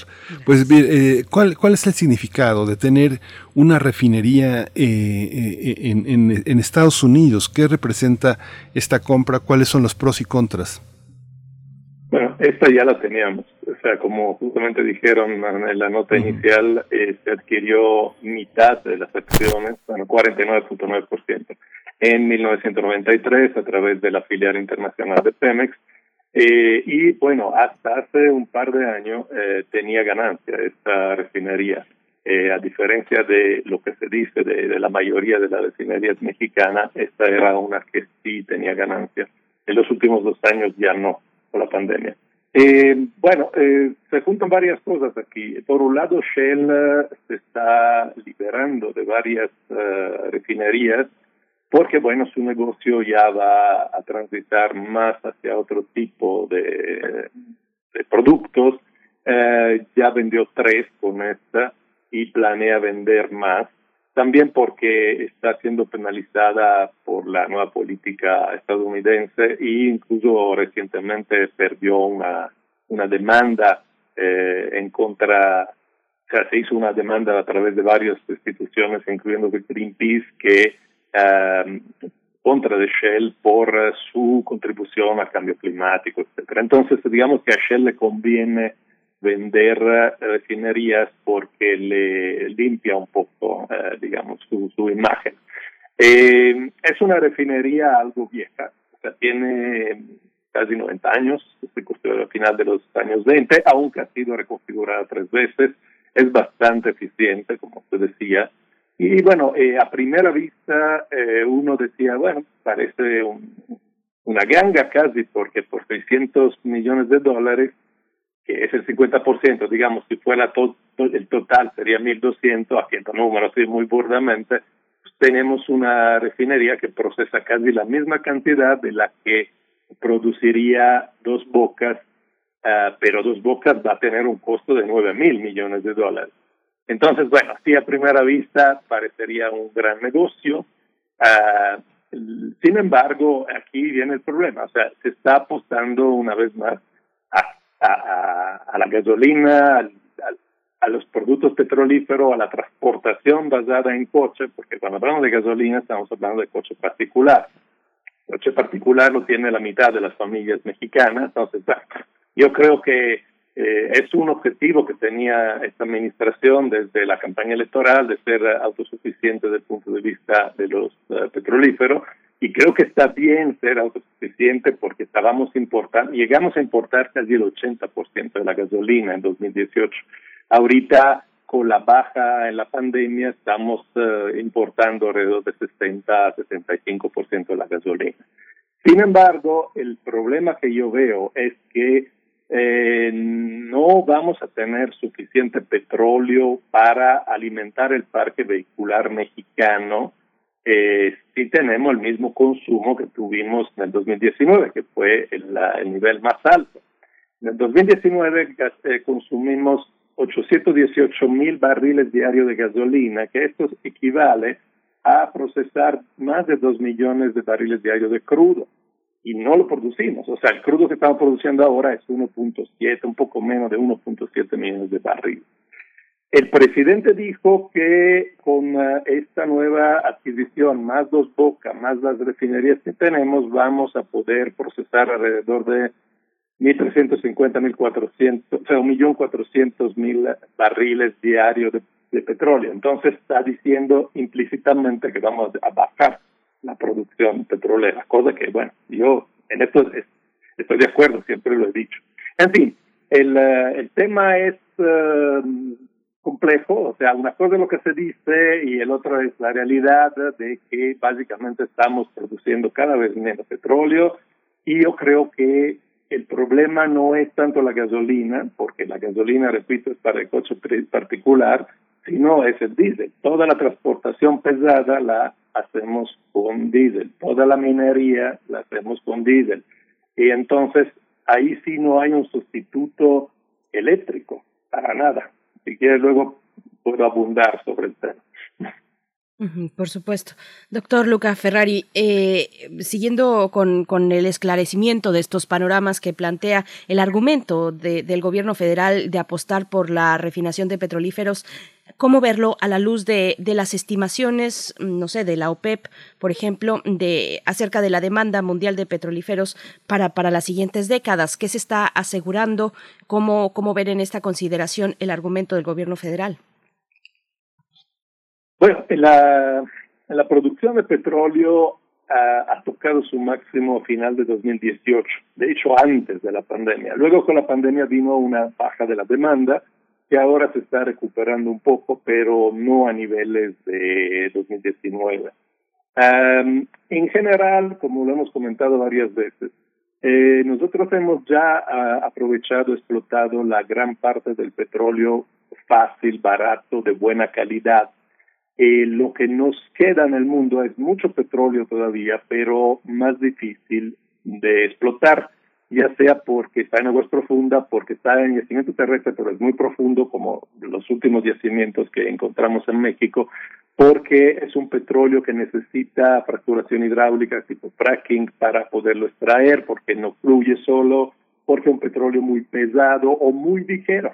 O sea, el petróleo no tiene una composición única, tiene eh, diferentes grados de densidad y eh, lo que el, el, el, petróleo mejor es lo que está en densidades intermedias, digamos. Este petróleo, con los cuales se configuraron las refinerías de hace 20, 30, 40 años, se está acabando. Cada vez más tenemos o petróleo muy pesado o petróleo muy ligero, que luego tenemos que mezclar para poderlo refinar, ¿verdad? Entonces, la situación mundial es que el petróleo que queda es cada vez más caro. Eh, y también, bueno, están todas las políticas para eh, enfrentar el cambio climático y incluso la Agencia Internacional de Energía hace poco más de una semana sacó su último estudio donde dice que se debería dejar de invertir en la industria petrolera desde ahora si queremos cumplir con eh, tener emisiones cero en 2050. Entonces, bueno, eh, Obviamente, eso lo dice la Agencia Internacional de Energía, que es la voz de, la, de los países más desarrollados, muchos de los cuales ya no tienen petróleo. Los países que sí tienen petróleo no le importa mucho esto porque es su negocio. Eh, los países árabes, Rusia, China, que no es que tenga mucho, pero se, está basando parte de su expansión económica todavía mucho en los combustibles fósiles, no le hacen mucho caso a esto. Y parece ser que tampoco México eh, no parece ser que esta administración vea ninguna de las dos cosas. Por un lado, no admite que tenemos problemas de producción, que la producción va a la baja por razones geológicas, naturales, como todo el mundo, y por el otro, no, no veo yo que esté preocupada por el impacto ambiental de la producción de hidrocarburos. Esta situación de que nos refería hace un momento, eh, que ojalá pueda eh, abundar sobre el tema de la cuestión eléctrica, esta falta de, poder eh, cumplir con todas las necesidades del consumo se traduce en una, un desabasto de gasolina nuevamente. Podemos alcanzar momentos parecidos al del combate al guachicoleo, cuando se cerraron estaciones y no había gasolina. El, um, bueno, eh, lo que pasa es que con la pandemia ha cambiado muchas cosas. Ha bajado, por ejemplo, mucho el consumo de gasolina. En 2019, le digo, eran 818 mil barriles diarios y en 2020 fueron 568 mil. Ahora en el primer trimestre otra vez subió a 747 mil barriles. O sea, yo creo que por, por el momento no hay problema de desabasto de gasolina ni de diésel, pero eh, digamos, si, queremos transitar a una eh, economía, una sociedad cada vez con menos uso de petrolíferos, tenemos que enfrentar el problema del transporte. En el transporte se va casi la mitad de toda la energía que consumimos en México. Y el, eh, el coche eléctrico no creo que es la solución. El coche eléctrico, por un lado, bueno, solamente una parte de la población se va a poder permitir el coche eléctrico. Pero por otro lado, el, el, como lo hemos visto con la pandemia, podemos dejar de, viajar en nuestro coche particular en, muchos casos, no todos evidentemente, pero lo que sí no podemos evitar es utilizar el diésel. El diésel es fundamental para toda la transportación de bienes, por barco, terrestre y le repito también por la minería y por, por ejemplo, el, la producción de comida. Entonces, ese es el gran problema con la electrificación del transporte eh, no vamos a poder eh, hacer camiones eléctricos con, porque pues, la, la batería tiene un peso enorme. Es el gran problema, el gran lastre del vehículo eléctrico con batería, porque la batería tiene 60 veces menos energía por unidad de volumen que el diésel. Entonces, por eso que tenemos estos eh, coches con, un peso muy grande, porque la batería pesa y no hay manera de, cambiar esto. O sea, ya hemos llegado a las baterías más ligeras que se puede, porque usan el litio. El litio es el tercer elemento de la tabla periódica, es uno de los más ligeros. Entonces, eh, el problema de la transportación es un problema muy serio y solo se puede resolver con transporte eléctrico público, trenes y también trenes de carga eléctricos, sí pero eh, tenemos un mundo donde el noventa y tantos por ciento de la transportación de bienes se hace con diésel y eso lleva mucho tiempo poderlo cambiar. Entonces, aquí viene eh, la solución. La solución es reducir los consumos a través de reducir los, el transporte de bienes y personas, regresar, como lo he dicho varias veces, a economía mucho más localizada, donde no se consuman productos que vienen de China, de, Canadá, de Chile, de, ni siquiera incluso a lo mejor de Chihuahua. necesitamos llegar a una situación donde producimos y consumimos eh, localmente, digamos, en radio de algunos cientos de kilómetros, y así reducimos drásticamente la transportación. Eh, no hay de otra, ¿eh? Yo creo que a futuro, o sea, es, es un engaño esto que se puede electrificar todo y, además, bueno, las baterías y, y los paneles solares y los aerogeneradores, todo se hace con minería que no sé si han estado en una mina alguna vez. El diésel que se consuma ahí es espeluznante la cantidad, porque la transportación pesada de tonelada de tonelada de roca que luego son procesadas, luego tienen que ser también calentadas en algunos casos. O sea, toda esta energía se hace otra vez con combustibles fósiles. Entonces, si no reducimos drásticamente los consumos de energía, no la vamos a hacer. Eh, pareciera que este discurso de las energías limpias eh, o estas ambiciones de energías limpias, de coches eléctricos, de transición energética en, general, está reservado para países, para países ricos. Doctor Luca Ferrari, no sé si sea así, pero así suena, viendo la realidad de nuestro país, donde el consumo de petrolíferos es tan, tan importante. ¿Cómo plantear una transición energética para, para una situación eh, como, como la nuestra específicamente? Precisamente como le decía, o sea, yo creo que la, la visión del gobierno de ser autosuficiente energéticamente es correcta. Eh, eh, eh, a futuro tendríamos de ser cada vez más autosuficientes, no solo desde el punto de vista de energía, desde el punto de vista de muchas otras cosas, empezando por la comida, por ejemplo. Pero esto de apostarle al petróleo sin ver que estamos en una situación muy distinta al auge petrolero de los años 70, creo que es un error. O sea, repito esto, el no ver que eh, la producción va cada vez más bajando y, o, cuesta cada vez más. Estamos invirtiendo cantidades descomunales a Pemex con esa idea que esto nos va a redundar en un mejor beneficio para la sociedad. Pues yo creo que no es así. Entonces, igualmente en México se debería pensar a mediano y largo plazo de manera estratégica cómo reducir el consumo de energía y sobre todo cómo reequilibrar el consumo de energía. Yo lo he comentado en otras ocasiones.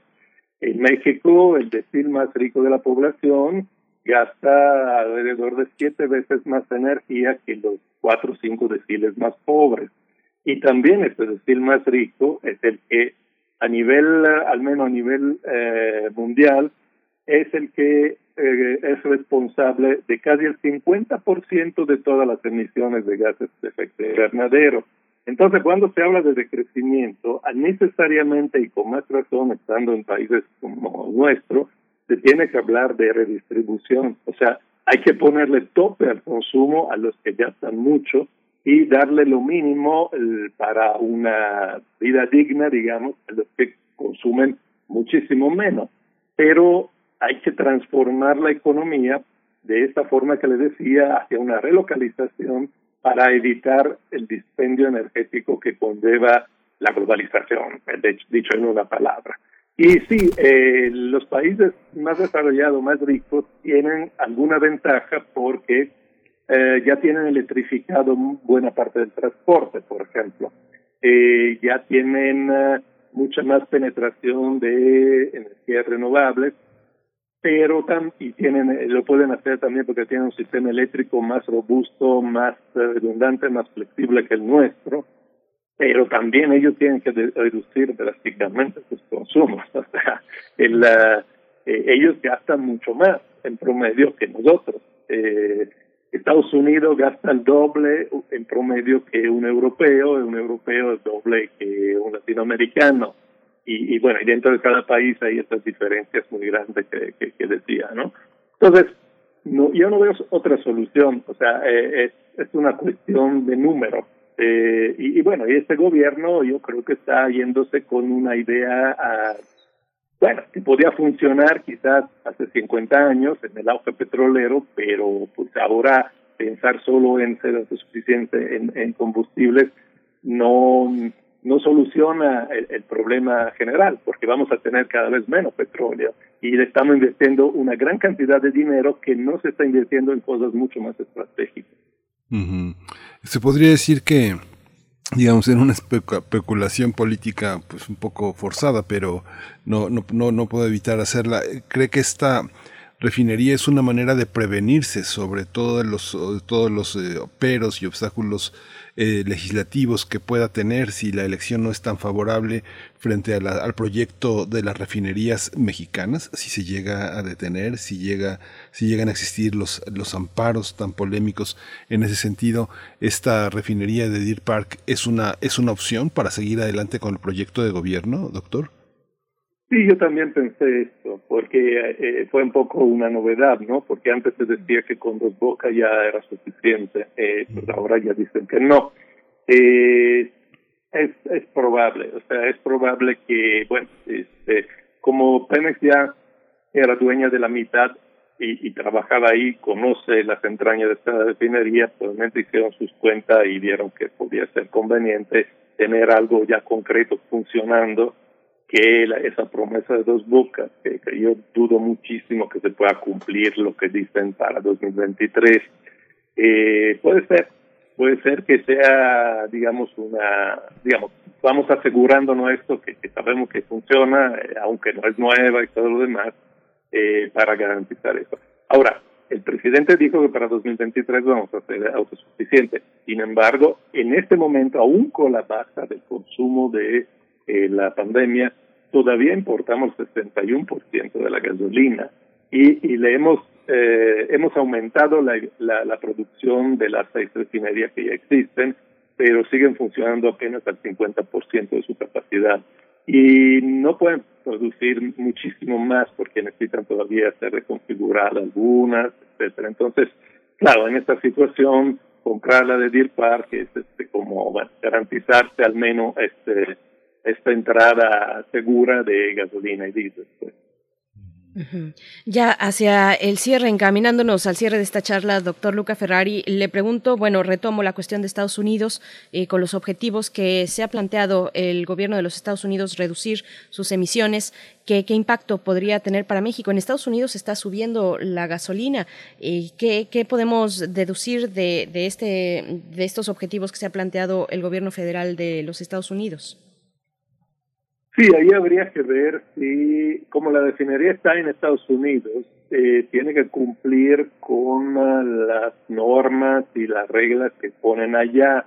Entonces, mm, yo de esto sí no, no me he informado, pero si va a haber más restricciones a las refinerías en Estados Unidos, precisamente por eh, una nueva legislación ambiental, nuevas normas ambientales, eh, bueno, eso también tendríamos que considerarlo. ¿eh? Eh, es, de Pemex, pero no estamos operando en México, entonces tendremos que sujetarnos a las, normas, las leyes que puedan restringir incluso eh, en parte la refinación o ponerle eh, impuestos, gastos adicionales, etcétera. O sí, en ese sentido es un, es un riesgo. Pues le agradecemos muchísimo toda esta, toda esta visión, doctor Luca Ferrari. Yo creo que seguiremos, seguiremos abordando nuevos temas porque las nuevas legislaturas van a tener eh, nuevos, nuevos desafíos en materia energética, así que pues estaremos listos para enfrentar todo ese dilema. Muchas gracias. No, gracias a ustedes, siempre es interesante discutir todo esto. Gracias. Muchas gracias. Gracias, doctor Luca Ferrari, investigador del Centro de Geociencias de la UNAM en su campus Juriquilla. Vamos a hacer un breve corte musical. Es una, es una petición, una complacencia para Esther Chivis. Eh, nos invita a escuchar Bailé de Ciudad Jara. Nacimos vencidos, desarmados, cautivos, blasfemos del arte de amar, bailándole el agua a tu credo, besando tu suelo y pagando por un trocito de cielo, ya ves. Da igual que sueñes más fuerte y más alto, todo tenía un porqué. Yo te hablo, me callas, tanto que decir que se han taponado las arterias, la garganta. Vinimos a ser leyendas del mundo del caos. Voy a comprar el valor en la barra, como un poquito valiente. Que aún hay veneno en la tierra, que hay que brindar por la gente. Que pasan su vida, muertos por. Escapamos del vientre a la cuna, de la cuna al infierno. Pasamos la vida pidiendo perdón, borrachos y zombies en medio del fuego, en el medio del fuego y nadie nos mira, nadie nos ve, solo queda devorarnos en el medio del fuego.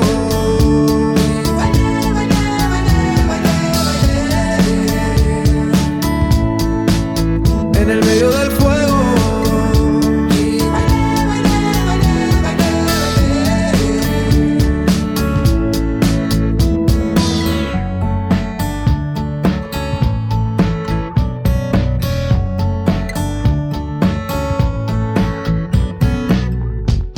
Ese que sube a una piedra. Y se sabe amurallado. Que no busca al otro lado. Que el gobierno está a los mandos de la puerta que te encierra. Yo te hablo tú me callas. Tanto que decir que se han taponado las arterias la garganta vinimos a ser leyendas del mundo del caos voy a comprar el valor en la barra como un poquito valiente, que aún hay veneno en la tierra y hay que brindar por la gente que pasan su vida, muertos por vivirla. Escapamos del vientre a la cuna, de la cuna al infierno. Pasamos la vida pidiendo perdón, borrachos y zombies en medio del fuego, en el medio del fuego y nadie nos mira, nadie nos ve, solo queda devorarnos en el medio del fuego.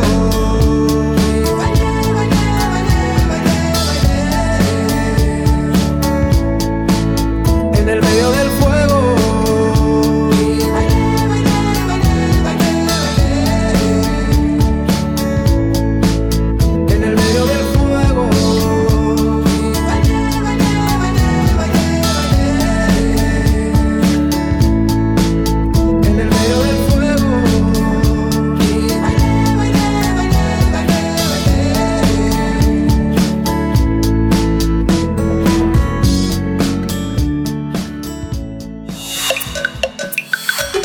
Primer movimiento. Hacemos comunidad. Bien, estamos de vuelta ya en compañía de Arturo Ángel Mendieta, periodista de Animal Político, para hablar sobre esta investigación, este perfil de la investigación mm, que expide la Fiscalía General de la República contra el expresidente de México, Enrique Peña Nieto, y Luis Videgaray, entre otros perfiles importantes, pero bueno, nunca tan importantes como el mismo presidente de la República en su momento, Arturo Ángel Mendieta. Gracias por estar con nosotros esta mañana. Bienvenido a Primer Movimiento. ¿Cómo estás? No, un gusto estar con ustedes. ¿Cómo están? Muy buenos, muy buenos días. Muy bien, Ángel, eh, muchas gracias.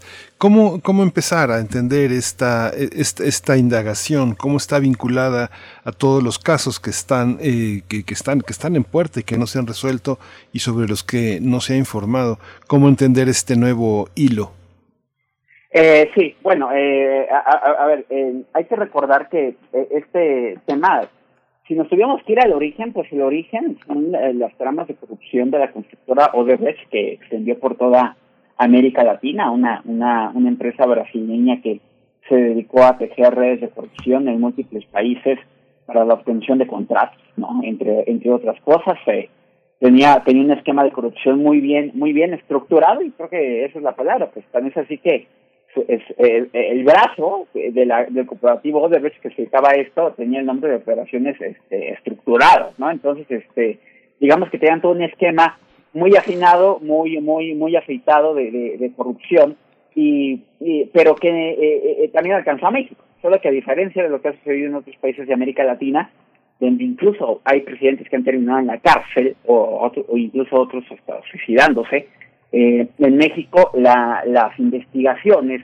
por las eh, por las tramas de corrupción de, de esta empresa pues han avanzado eh, notablemente lento, ¿no? Sé que desde el 2017 directivos de Odebrecht confesaron en Estados Unidos, desde, desde finales del 2016 de hecho, que también habían sobornado a, a funcionarios mexicanos, de petróleos eh, mexicanos completamente, ¿no? Entonces, en a principios de 2017 se inició una indagatoria justo a partir de estas declaraciones de los directivos de Odebrecht, que a pesar de que en varios momentos se dijo en el gobierno de Peña Nieto que estaba prácticamente lista, la verdad nunca derivó en ningún resultado. Es entendible, ¿no? Pues ellos eran los, los mismos implicados, parecía difícil que se pro procedieran contra ellos mismos, ¿no? Eh, ya con el cambio de sexenio se dio este primer movimiento en el caso, significativo en contra de Miguel Lozoya, el exdirector de Pemex, a quien los, los funcionarios de Odebrecht ya como, como luego se fue conociendo de, de, de, de las declaraciones que con trabajos eh, eh, algunos medios de, de, comunicación fueron escarbando, sobre todo de los expedientes en Brasil o en otros países, porque insisto que aquí en México la opacidad ha sido un común denominador en este caso, eh, pero se fue, se fue conociendo que Miguel Lozoya era la persona que había recibido este dinero, que quiere un orden de aprehensión en contra de Miguel Lozoya, como ustedes recordarán, pues el señor ya está, ya se había escapado a Europa, lo tuvieron que ir a perseguir hasta allá, lo detienen y él, ya detenido, convenientemente acepta colaborar en busca de un beneficio, lo extraditan a México, ustedes recordarán también el año pasado muy peculiar esta extradición de los hoy a México porque pues literal armaron un montaje cuando llegó al aeropuerto para hacer creer que lo llevaban al Reclusorio Norte, cuando en realidad lo llevaron a un hospital privado en helicóptero. Lozoya, en síntesis, nunca ha pisado la cárcel porque ofreció convertirse en este testigo colaborador de la Fiscalía a cambio de denunciar la enorme trama de corrupción, según él, que había operado en el sexenio de Peña Nieto e incluso en otros más atrás, y aportar las pruebas, ¿no? Y pues ustedes recordarán también, y el auditorio, como por ahí de agosto del año pasado, convenientemente se hizo pública, se filtró esta denuncia de Lozoya, donde señalaba pues como a 70 personas, entre ellos los expresidentes Peña, eh, Calderón, hasta Salinas de Gortari se fue, de haberse aguado un montón de operaciones corruptas, de haber dañado el país, metió ahí a pues a todos, a casi todos los secretarios de Hacienda, a, José Antonio Mit, por ejemplo, que llegó a ser también candidato del PRI, eh, a Ernesto Cordero, que fue secretario de, de Hacienda con Calderón, eh, y a un montón de senadores, y en esa denuncia que él hace, eh, que hace Lozoya, eh, revela algo que no se conocía, que era que el dinero de Odebrecht no solamente se había usado para apoyar la campaña de Peña Nieto a la presidencia, sino que incluso, ya siendo Peña Nieto presidente, el dinero de Odebrecht se había utilizado también para sobornar a legisladores para aprobar la reforma energética, ¿no? Eh, ese es el caso que empieza a trabajar la Secretaría General de la República con mayor fuerza, a, partir de, él em, eh, empieza a construir, porque además Lozoya entrega a los fiscales un video que también convenientemente se hizo público, muy rápido, ¿verdad? Donde se ve, ustedes lo recordarán, a gente entregando pues maletas de dinero, literalmente, eh, eh, eh, y también unos recibos que tenía Lozoya, que a su vez le entregó uno de sus colaboradores, donde cada que se entregaba una maleta de dinero, pues le hacían firmar al intermediario de los senadores un recibo de cuánto dinero había recibido, la fecha, etcétera, ¿no? Entonces, eh, ese es el trabajo, la investigación que comienza a trabajar la Fiscalía, de la que no supimos nada por meses hasta que finalmente, en abril pasado, se hace una audiencia privada eh, ante un juez de Puseo Norte, donde se acusa al ex senador eh, del PAN, Jorge Luis Lavalle, de ser uno de los implicados en haber recibido estos sobornos y se le encarcela, ¿no? Eh, no supimos nada de esa audiencia más allá del resultado porque fue, insisto,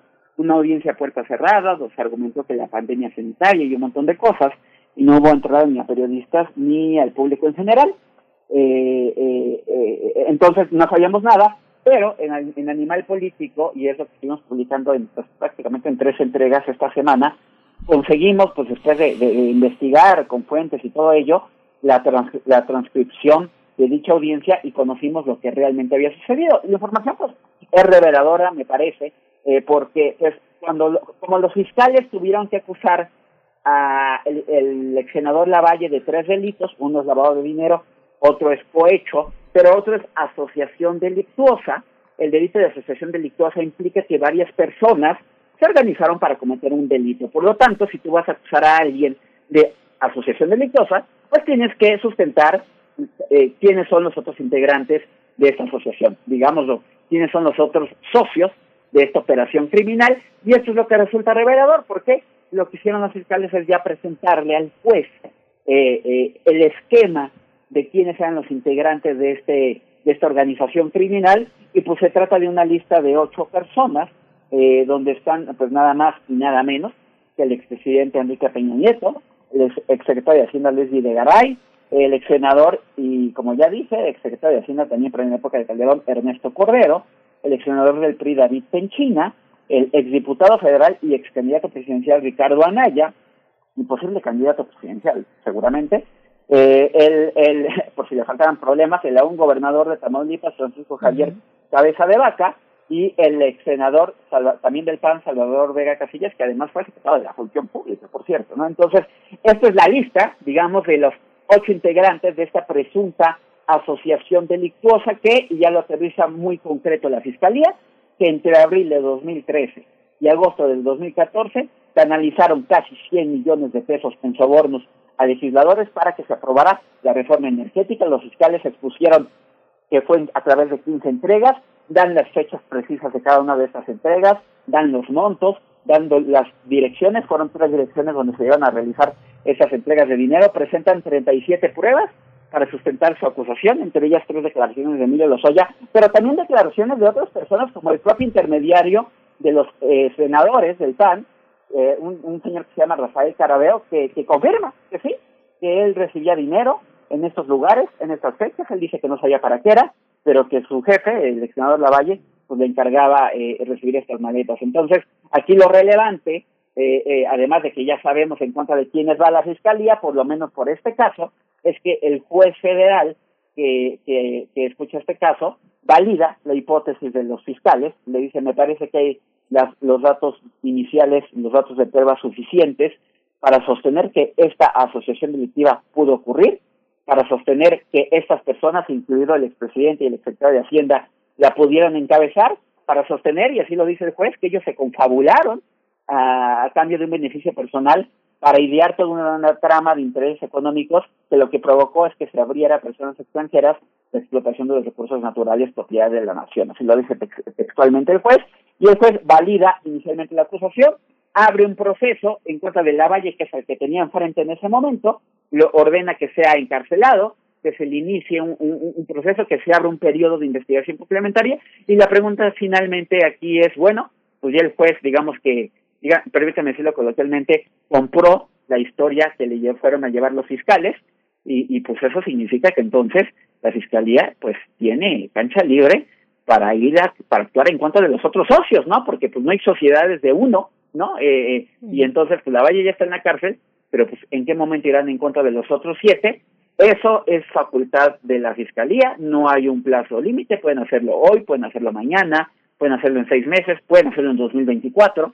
Eh, eh, es la Fiscalía General la que va a decidir cómo es que irá, eh, irá buscando que los otros siete personas de esta lista también tengan que ser presentadas ante un juez. Y es la primera vez, eh, Arturo Ángel, es la primera vez que ya se señala y se investiga al expresidente Enrique Peña Nieto, y eso no es, una, es, es no es un detalle menor. ¿Qué, ¿Qué elementos apuntan dentro de esto que se ha vertido, de esta información, de la audiencia privada del ex senador eh, panista eh, Jorge Luis Lavalle?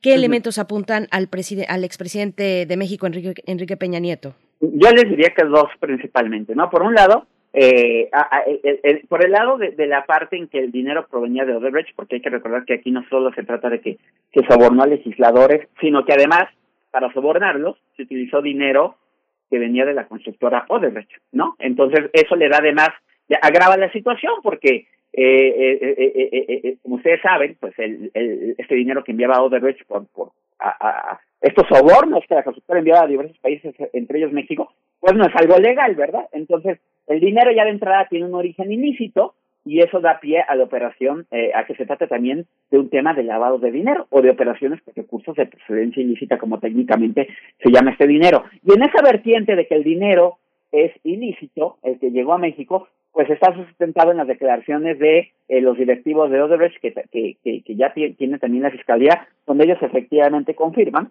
que le enviaban dinero al gobierno de Peña Nieto, ¿no? Y pues eh, eh, por ese lado, digamos que hay, hay, las declaraciones de, de, esta, de los integrantes de esta constructora que acreditan que, que Peña Nieto y su gobierno, a través de los Oya, pues recibían este dinero. Y por otro lado, el tema de cómo eh, eh, eh, se, se uh, ¿por, qué, se entregó el dinero a los senadores, pues el, el punto de partida y la base de la acusación son las declaraciones del propio Emilio Lozoya, que no ha dado una, sino ha dado tres, y donde Emilio Lozoya sostiene y describe que él actuó siempre siguiendo las instrucciones de tanto de Peña Nieto como de Luis Videgaray, quienes son los que le ordenaron encargarse de la operación de entrega del dinero. Eh, eh, eh, el juez, la defensa de Lavalle, en ese cuestionaba duramente, como, como lo han hecho otros especialistas cuando han dado distintas opiniones de este caso, que pues por qué creerle a Lozoya, que es un delincuente que intenta salvar el pellejo y que lo único que está intentando hacer es poner a otros para él salvarse, ¿no?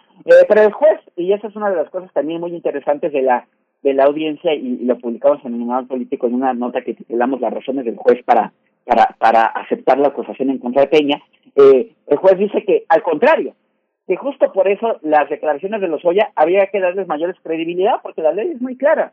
Si Lozoya quiere salvarse, tiene que dar información verídica y sustentada con pruebas. Si Lozoya fue a contar una mentira, pues peor para él, porque no es que se vaya a quedar en libertad para siempre, sino incluso agravaría su situación y él en cualquier momento puede ser encarcelado.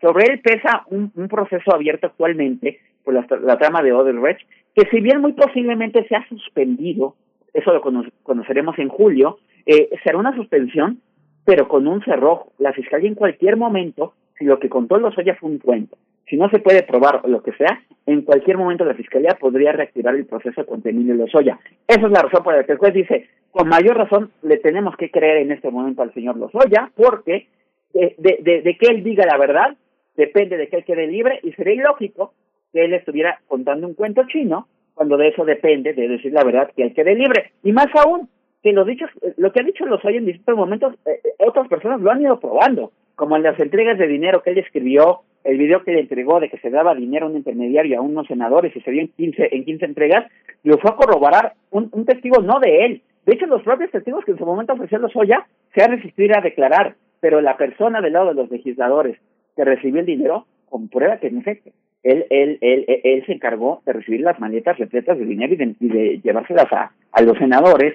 Eh, hay otros cuatro testimonios que también confirman que esta operación existió. Entonces, digamos que inicialmente hay las bases para sustentar esta acusación. Por supuesto, en el actual sistema penal, tú necesitas datos muy mínimos para sustentar una teoría del caso inicial que pueden bastar para abrir proceso en contra de alguien, pero luego ya vendrá el juicio y, y, ahí se tienen que reunir muchas más pruebas. Pero de arranque parecería que los fiscales tienen evidencia suficiente para sostener esta acusación.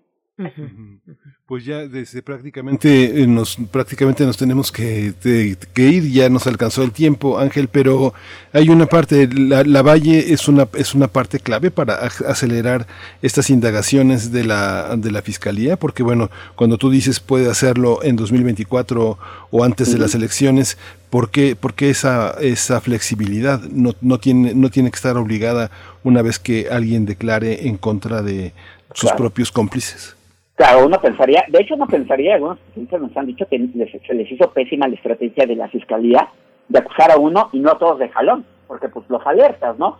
Es algo que algunos especialistas nos han dicho cuando incluso estipulan que muchas veces se utilizan las cosas de una vista política. Eh, pero veremos, ¿no? La Valle y los otros senadores, por cierto, que no han sido detenidos, tienen la posibilidad en cualquier momento de ellos, como los Oya, pues, convertirse en testigos y decir, bueno, mejor yo declaro que sí recibí el dinero porque aquí hay peces más gordos, y los peces más gordos son Peña y son Videgaray, entonces veremos si la Valle, qué, qué, rol juega. Ahorita él, ha negado todo, pero pues ya lleva unas semanas en prisión y la cárcel, conforme van pasando los meses, pues tampoco es tan sencilla, ¿no? Ahí vemos a Rosario Robles que lleva dos años presa sin que se le haya aprobado ningún delito todavía, ¿no? Entonces veremos qué rol juega en la Valle o qué rol juega, por ejemplo, China un ex periodista que a lo mejor en cualquier momento puede decidir, bueno, yo mejor coopero y, y, para que a mí no, no procedan en mi contra. Finalmente ya se conocieron los nombres. Sería interesante ver si los eslabones más débiles de esta cadena, el más débil era la Valle, evidentemente, porque era su propio empleado el que recibió el dinero, pero veremos si él o los otros senadores no buscan, antes de, de ser detenidos o que haya órdenes de aprehensión en su contra, no buscan cooperar. Tal vez la Fiscalía esté apostando a eso a, que otros, eh, déjenme decirlo así, literalmente, se vayan ablandando para, en su caso, ir construyendo mayor evidencia, mayores testigos contra eh, o contra Peña, que sin duda son los, son los más difíciles de alcanzar, porque pues a ellos, ellos seguramente dirán, a mí pruébame que yo firmé un papel o que yo ordené eso, pues es su reto que tiene la, fiscalía. Pues Arturo Ángel, te agradecemos como siempre. Hay que ver, hay que estar también con la atención sobre lo que se puedan reservar las autoridades respecto a abrir o no, tener audiencias públicas o privadas, que también es un elemento importante para el periodismo, ¿no? Eh, y en general para la información de un caso tan relevante eh, que nos atañe a todos en este país. Eh, pero te agradecemos, Arturo Ángel, esta, esta charla y bueno, pues le seguimos la pista a esta cuestión. Por supuesto, que tengan muy buen día y buen fin de semana.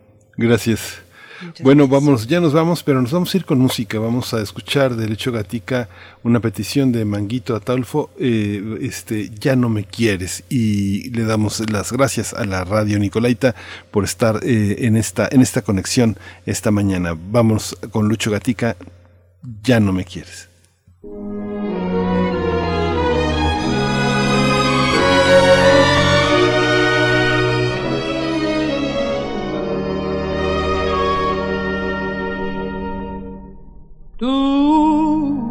Soy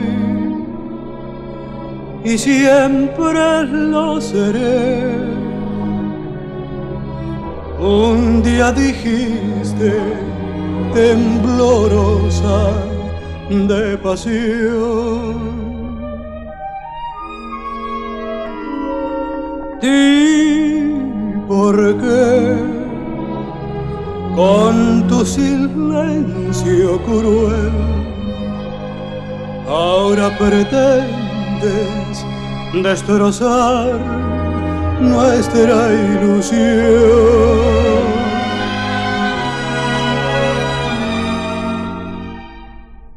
Ya no te acuerdas de mí, ya no me quieres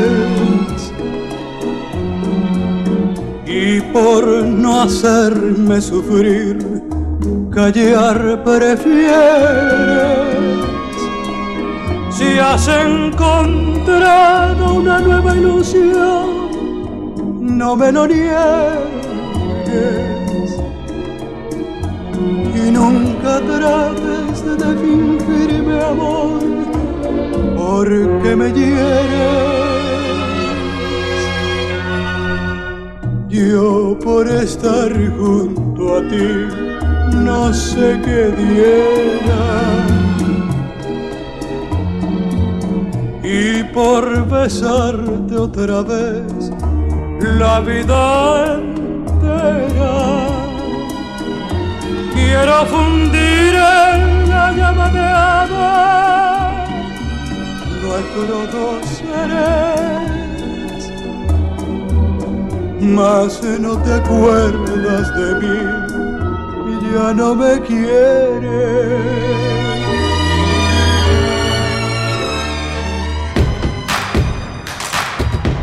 Síguenos en redes sociales. Encuéntranos en Facebook como Primer Movimiento y en Twitter como arroba PMovimiento. Hagamos comunidad.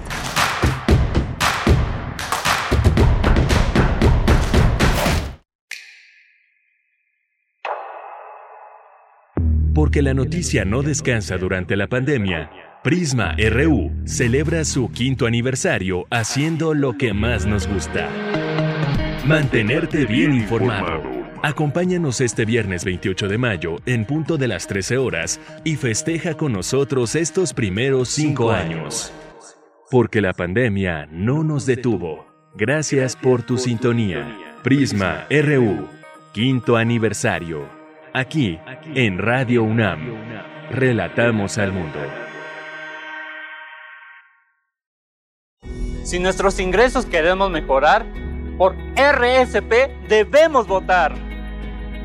Súmate a redes sociales progresistas, la red más grande de México, que tiene a las y los candidatos honestos que trabajan hombro a hombro contigo para que México recupere su lana. Si sanar a México es tu meta, este 6 de junio vota por RSP en todas tus boletas. Visita redessocialesprogresistas.org. No se debe consultar el derecho que tenemos las mujeres a decidir sobre nuestro cuerpo. Se necesita fuerza para que nuestros derechos y voces estén en el Congreso. Debemos cambiar la forma de hacer política. Se necesita fuerza para que nuestros derechos no se consulte, se garantice. Este 6 de junio vota con fuerza. Vota rosa. Vota fuerza por México. Inchikuasen tonalika junio hamashik moulitita ixtalis. Xikuika motempica guamoine. Kampatita ixtalis mitzilhuisque canin timoquetzas. Amo acá xicnetecho. Ihuactica laquis mitzmachipahuasque. Xicnechtimoine, tehuasantic matucas. Xikuimoamahuan. Cualitikuicas motajcuiloloni. Mitzmatapalhuisque. Xquintenca quihuaxquintacamatinteino patequititosque. Timonesmachpiasque. Timitznesmachpiasque. Nochintipohui. Takame Juan Sihuame. Ine. Es muy tedioso hacer siempre lo mismo. No dejes que el aburrimiento apague tu imaginación. Escucha Escaparate 961 con los eventos culturales del momento. Viernes a las 15:15 horas por Radio UNAM. Entretenimiento y cultura. Radio UNAM. Experiencia sonora. El próximo 6 de junio, las y los mexiquenses saldremos a votar. Para ello, tendremos medidas sanitarias. Usar cubrebocas es obligatorio. Si puedes, también lleva careta. Respeta un espacio de metro y medio entre cada persona. Evita compartir objetos. Lleva tu propio bolígrafo y utiliza gel antibacterial. Podrán permanecer dos personas electoras a la vez en la casilla. Salgamos a votar. Hashtag voto seguro. Ya sabes qué hacer. IEM, Instituto Electoral del Estado de México. Está agonizando. Tiene mucho dolor. No está respondiendo. Está perdiendo signos vitales. Lo estamos perdiendo. México, está, enfermo. Olvidemos diferencias y salvemos a México.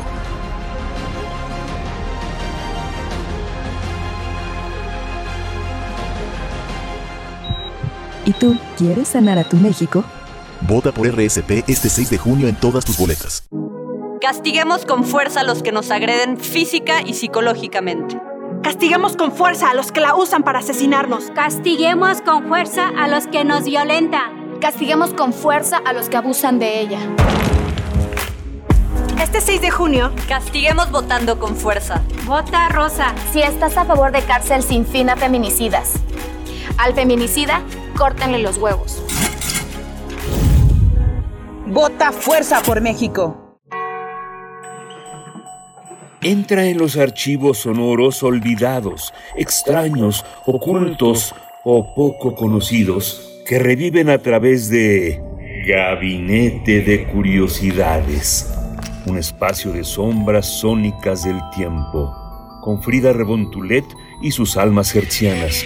Todos los domingos a las 14.30 horas, Radio UNAM, Experiencia Sonora. Encuentra la música de primer movimiento día a día en el Spotify de Radio UNAM y agréganos a tus favoritos.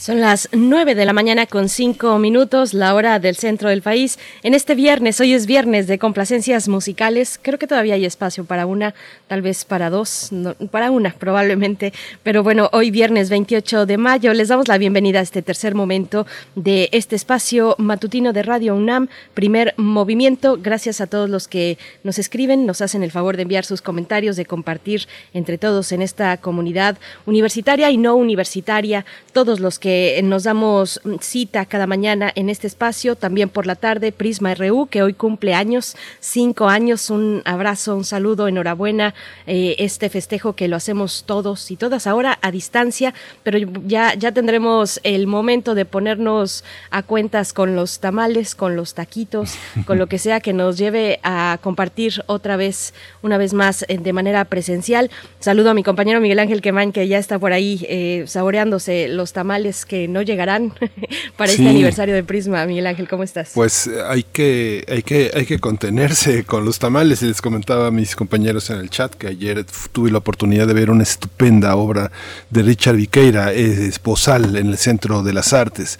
Van a dar 100 funciones, son 90 lugares. Es eh, un dispositivo impresionante. Todos los técnicos que en muchas funciones se están durmiendo ahí atrás, tras este, en entrepiernas y tras bambalinas, pues están activísimos trabajando y sudando la gota gorda. Te ponen unos arnés, te ponen un casco, te dicen que se te puede, que tienes que aceptar que es bajo tu propio riesgo si se te desprende la mollera, así que eh, si tienes problemas cardíacos, si estás embarazada, este, eh, hay una toda una previsión para entrar, una sanitización impresionante, pero les comentaba a mis compañeros que en esta en esta este en este confinamiento que hemos estado todo el mundo bueno quien no hemos hecho el suficiente ejercicio bueno pues te pesan te pesan y llega la hora de la verdad.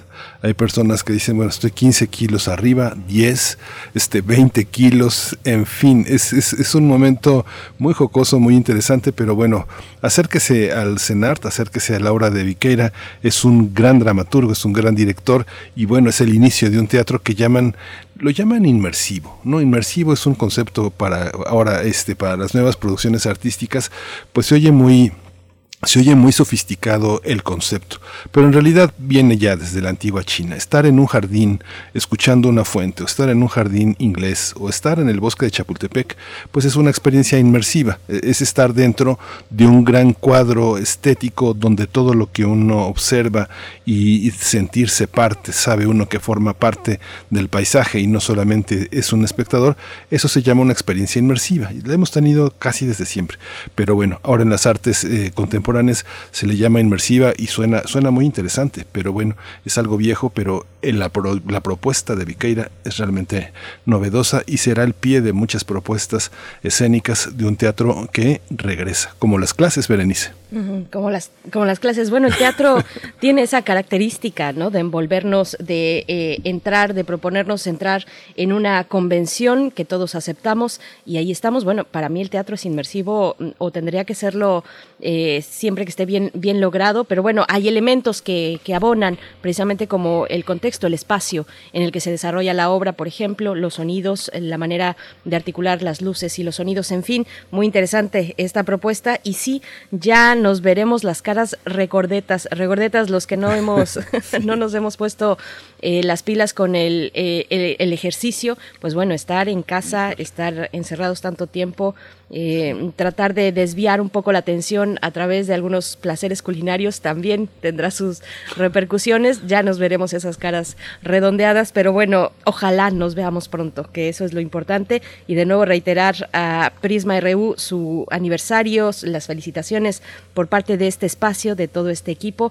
que compartimos a una de sus colaboradoras, que es Tamara Quirós, que nos acompaña. Tenemos nosotros la fortuna de, tenerla también en nuestro, como parte de nuestro equipo. Así es que enhorabuena para ti, Tamara, para todos los que integran el eh, magnífico proyecto de Prisma RU aquí en Radio UNAM.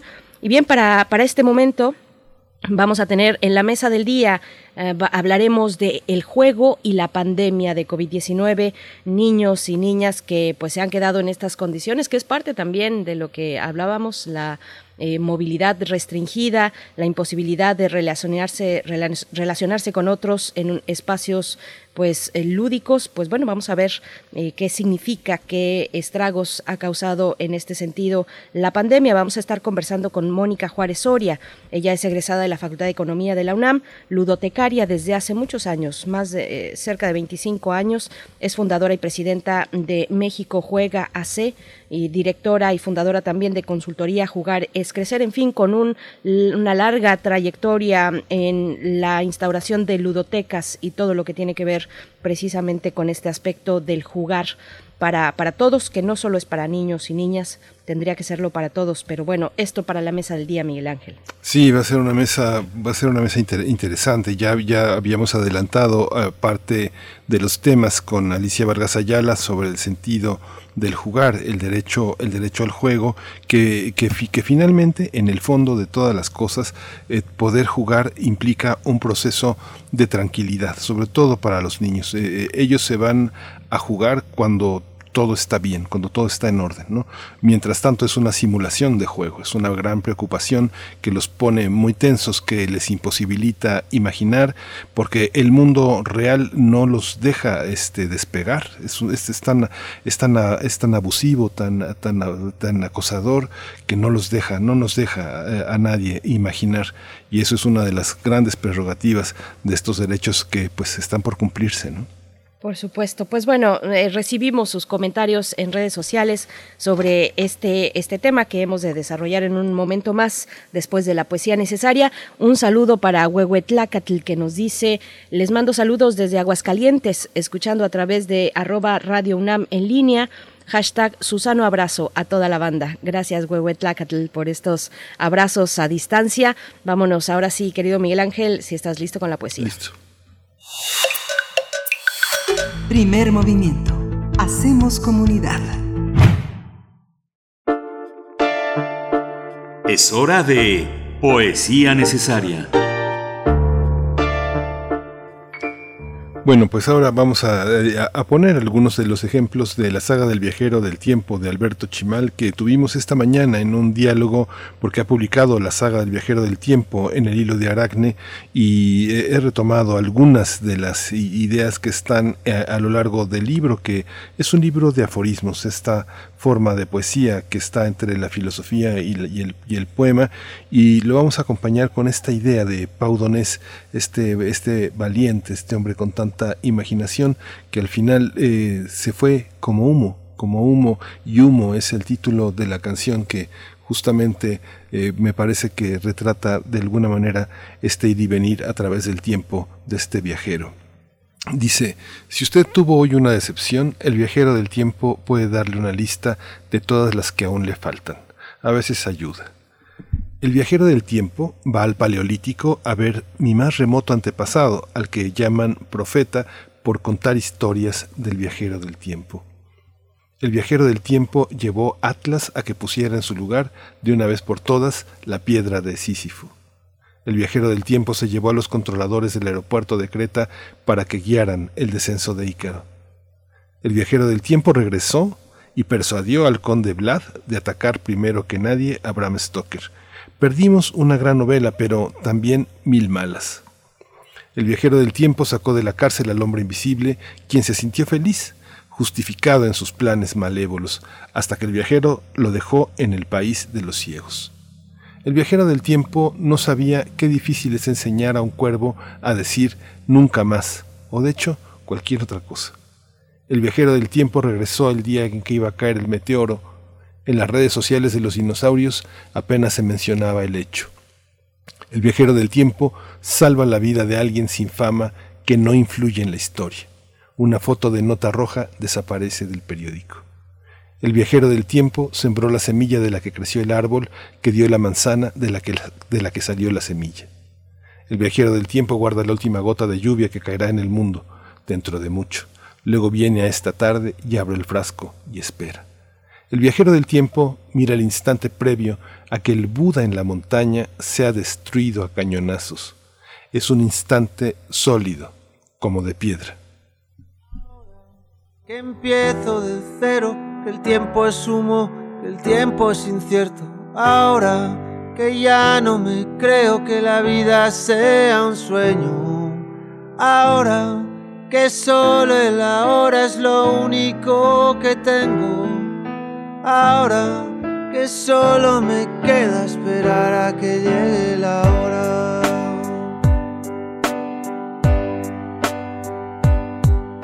Ahora que cada suspiro es un soplo de vida robada a la muerte. Ahora que solo respiro porque así podré volver a verte.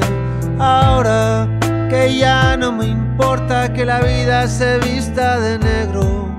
Porque a nada le tengo miedo, porque a nada le tengo fe. A nada le tengo fe.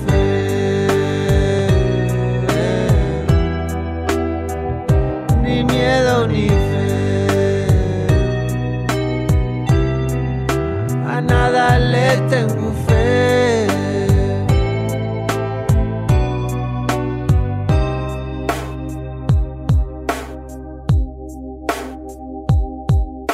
Ahora que ya no me quiero, que no me conozco, que me abandoné. Abrázame, mi amor, te lo ruego, abrázame fuerte por última vez. Ahora que ya nada espero, ni siento, ni anhelo, ni nada me sé. Abrázame fuerte, amor, te lo ruego, por si está fuera la última vez. Ahora que solo el ahora es lo único que tengo. Ahora que solo me queda esperar a que llegue la hora. Ahora que ya no me importa que la vida se vista de porque a nada le tengo miedo, porque a nada le tengo fe.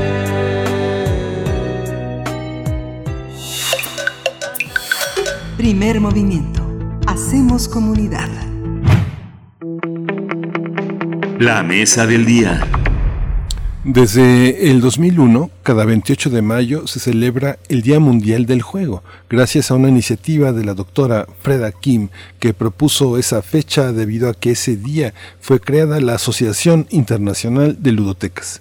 Y es que en la, la, importancia y los beneficios del juego han sido considerados como esenciales en el desarrollo de la niñez, gracias a que promueven la espontaneidad, el aprendizaje, la interacción con otros y el estímulo de emociones y sensaciones.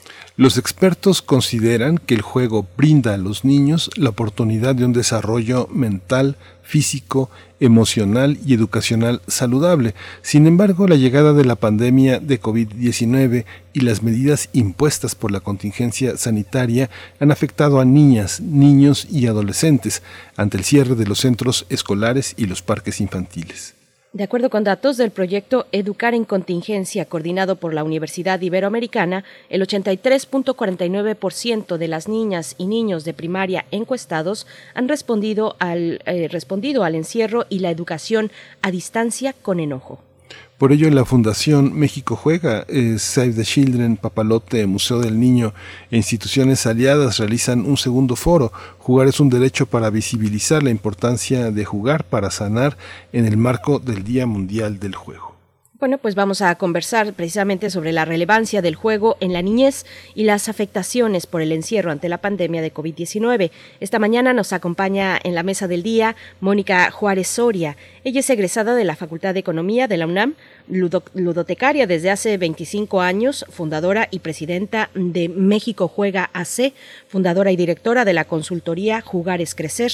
Es parte del Consejo Consultivo del Sistema de Protección de Niñas, Niños y Adolescentes de Tlalpan y de la Ciudad de México, ex embajadora del aprendizaje a través del juego de la Fundación Lego y es la primera persona del continente americano en haber estado en la presidencia de la Asociación Internacional de Ludotecas. Ha formado a 330 ludotecarios y ludotecarias, montando y, equipando más de 150 espacios ludotecas en el país. Y pues bueno, es un gusto poder conversar en esta mañana. Mónica Juárez Soria, bienvenida a Primer Movimiento. Muchísimas gracias por la invitación, Miguel Ángel, Berenice. Buenos días a todos los radioescuchas. Gracias, gracias. ¿Cuál es la, cuál es, cuál es el sentido ahora de, digamos, hacer un foro tan importante? ¿Qué es lo que se ha registrado como suspensión o reinicio o una continuidad de las maneras de jugar en la escuela y con los otros niños en el, en el marco de una contingencia donde muchos se han quedado encerrados como un peligro para sus propios adultos mayores, sus abuelos? Sí, así es. Pues en realidad este es el segundo foro. Nosotros comenzamos a hacerlo en el 2019 porque creemos que jugar, independientemente de que es un derecho que lo tenemos en el artículo 31 de la Convención del Niño y que México ha ratificado esta convención, es darle su lugar al juego y como derecho que es, es lo mismo y tiene la misma importancia que el derecho de la educación, a la salud, a tener una familia y los derechos que tienen las personas, ¿no?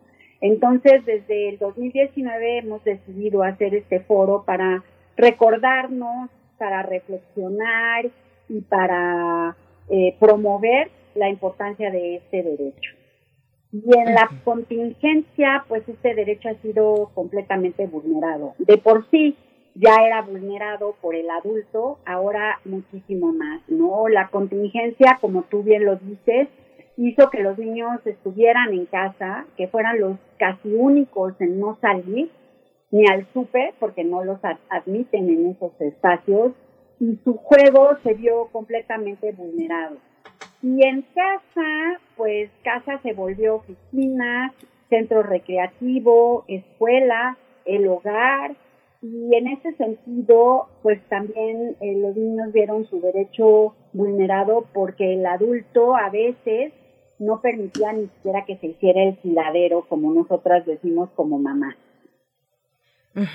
Por supuesto, sí, venimos no del mejor lugar posible tampoco antes de la pandemia, ya desde antes el, juego estaba acotado por varios, varios factores, desde la inseguridad en las calles de, un país como el nuestro, la falta de mm, calles seguras en términos de tránsito vehicular, en fin, los horarios inclementes de padres y madres, eh, porque cada minuto cuenta en, en, este, en estos momentos o en aquellos momentos, ¿no? Eh, la vorágine cotidiana, donde cada minuto cuenta, pues cómo, de dónde veníamos y qué consideraciones hacer frente, frente a lo que estamos ahora.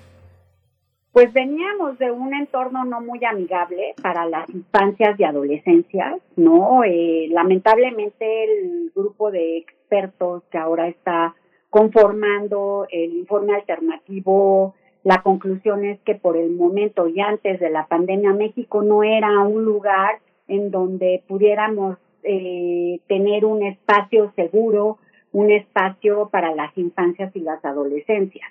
Antes de la pandemia se estimaba que seis de cada diez niñas y niños eran criados con métodos violentos.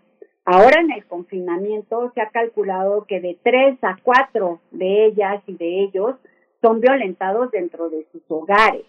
Muchos de ellos, el hogar era el lugar donde eh, estaba la gente que abusaba de ellos y la escuela era su oasis, ¿no? Su lugar seguro, su lugar donde ellos pudieran socializar, pero al revertirse esta situación, las niñas y los niños han vivido una violencia al 100%, que son cifras que reporta el 911. Y esto, esto fue dicho en la rueda de prensa por Save the Children, que es toda una autoridad en, en lo que son las cifras. Los homicidios, bueno, ni siquiera los podemos mencionar, ¿no? Hay 1.900 homicidios de niñas y niñas, de niños y niñas, Es decir, que cada cinco niñas y niñas mueren, murieron diariamente.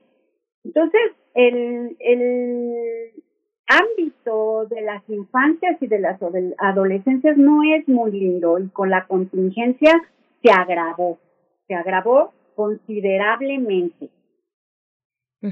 Claro. son muy malas noticias. Por eso es que también quisimos retomar este foro para poder, eh, por medio del juego, dar como un poquito, un poquito, porque no vamos a resolver todos estos problemas, pero por lo menos el día de hoy, que es el Día Mundial del Juego, recordarle a la gente que jugar es importante y que jugar lo podemos tener para sanar. Esta esta visión también de, este, del juego como una posibilidad de organización, no solo de la, del aprendizaje, sino de la vida emocional, ¿cómo está integrado en los programas de estudio? En los programas de estudio, los libros de texto, todo el programa educativo que propone el gobierno federal debe de cumplirse, incluidas las escuelas privadas. ¿Cómo está, cómo, cómo se juega eh, este, este tema al interior de la escuela? Pues es un tema que lamentablemente no se toma mucho en cuenta. Sí se ha hecho un gran esfuerzo por parte de la educación formal, porque jugar y estar en ludotecas es educación no formal. De la educación formal podemos decir que sí se ha tomado un poco más en cuenta.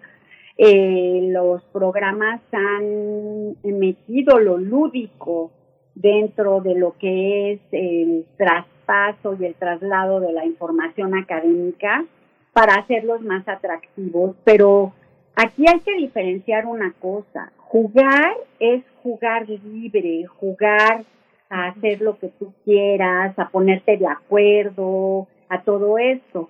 El poder entregar los conocimientos de una manera lúdica es diferente porque el juego está dirigido. Y otra de las cosas que también se han detectado es que los recreos no son suficientes. El, el, recreo debería de ser mucho más largo o más horas de juego, porque en el juego los niños van a ir integrándose, van a ir aprendiendo y van a ir teniendo una mejor, eh, ¿cómo lo podré decir? Un mejor resultado académico si los niños jugaran muchísimo más. Entonces, estamos pugnando porque ahora en este retorno que van a regresar las niñas y los niños muy sensibles en lo que es la emoción y lo mental, se pueda retomar más el juego, porque esta va a ser el arma mágica para poder darles contención después de un año, tres meses, cuatro meses que estuvieron confinados. Mónica, me voy a regresar un poco a detenerme en lo que comentaba sobre el juego libre. Eh, pues, particularmente en la educación formal, ¿qué diferencias hay entre el juego guiado por maestras y maestros y el juego libre? Yo he presenciado en varias ocasiones a pequeños muy emocionados porque la maestra les dejó tiempo de juego libre. Y bueno, ahí sí se, se desbocan y van y hacen pues con mucho entusiasmo lo que ellos quieran prácticamente. ¿Cuáles son las diferencias de este juego guiado y el juego libre? Pues acabas de decir una importantísima, hacer lo que ellos quieren. Normalmente cuando te guían un juego, porque también los ludotecarios guiamos juegos, ¿no? Para poder eh, tener reglas, para tener coordinación, para que entiendan normas y todo eso que son buenos los juegos organizados, el juego de esta manera es bueno. Pero el juego libre ahorita es una de las eh, herramientas y las armas más potentes que podemos tener para la crianza de las niñas, de los niños, y sobre todo en la primera infancia, porque en el juego libre el, el ser humano tiene un medio de contención, permite ser un espacio catártico, resiliente. El juego libre libera la ansiedad, se te pasa el tiempo más rápido, juega, eh, tienes una salud mental, una salud física porque te mueves como tú quieres, te organizas, gestionas, te pones de acuerdo, eh, te da felicidad, manejas tus emociones como tú lo consideras, relaja, resuelve problemas, eh, y pues bueno, estructura el pensamiento, hay un aprendizaje en el jugar y desarrolla fortalezas y habilidades, exploras, creas, te autodiriges. Y es un campo de, eh, de prueba para la vida adulta, ¿no? Que podemos tener, el niño que juega puede ser un adulto seguro y competente. Se toman decisiones, desarrollas intereses y, y esto es lo que ahorita los niños y las niñas necesitan al regreso a clase y lo necesitan en casa. Y espero que los parques y que las ciudades, como digo yo, se hagan más jugables, porque también las ciudades están siendo medios hostiles para que se pueda salir a jugar.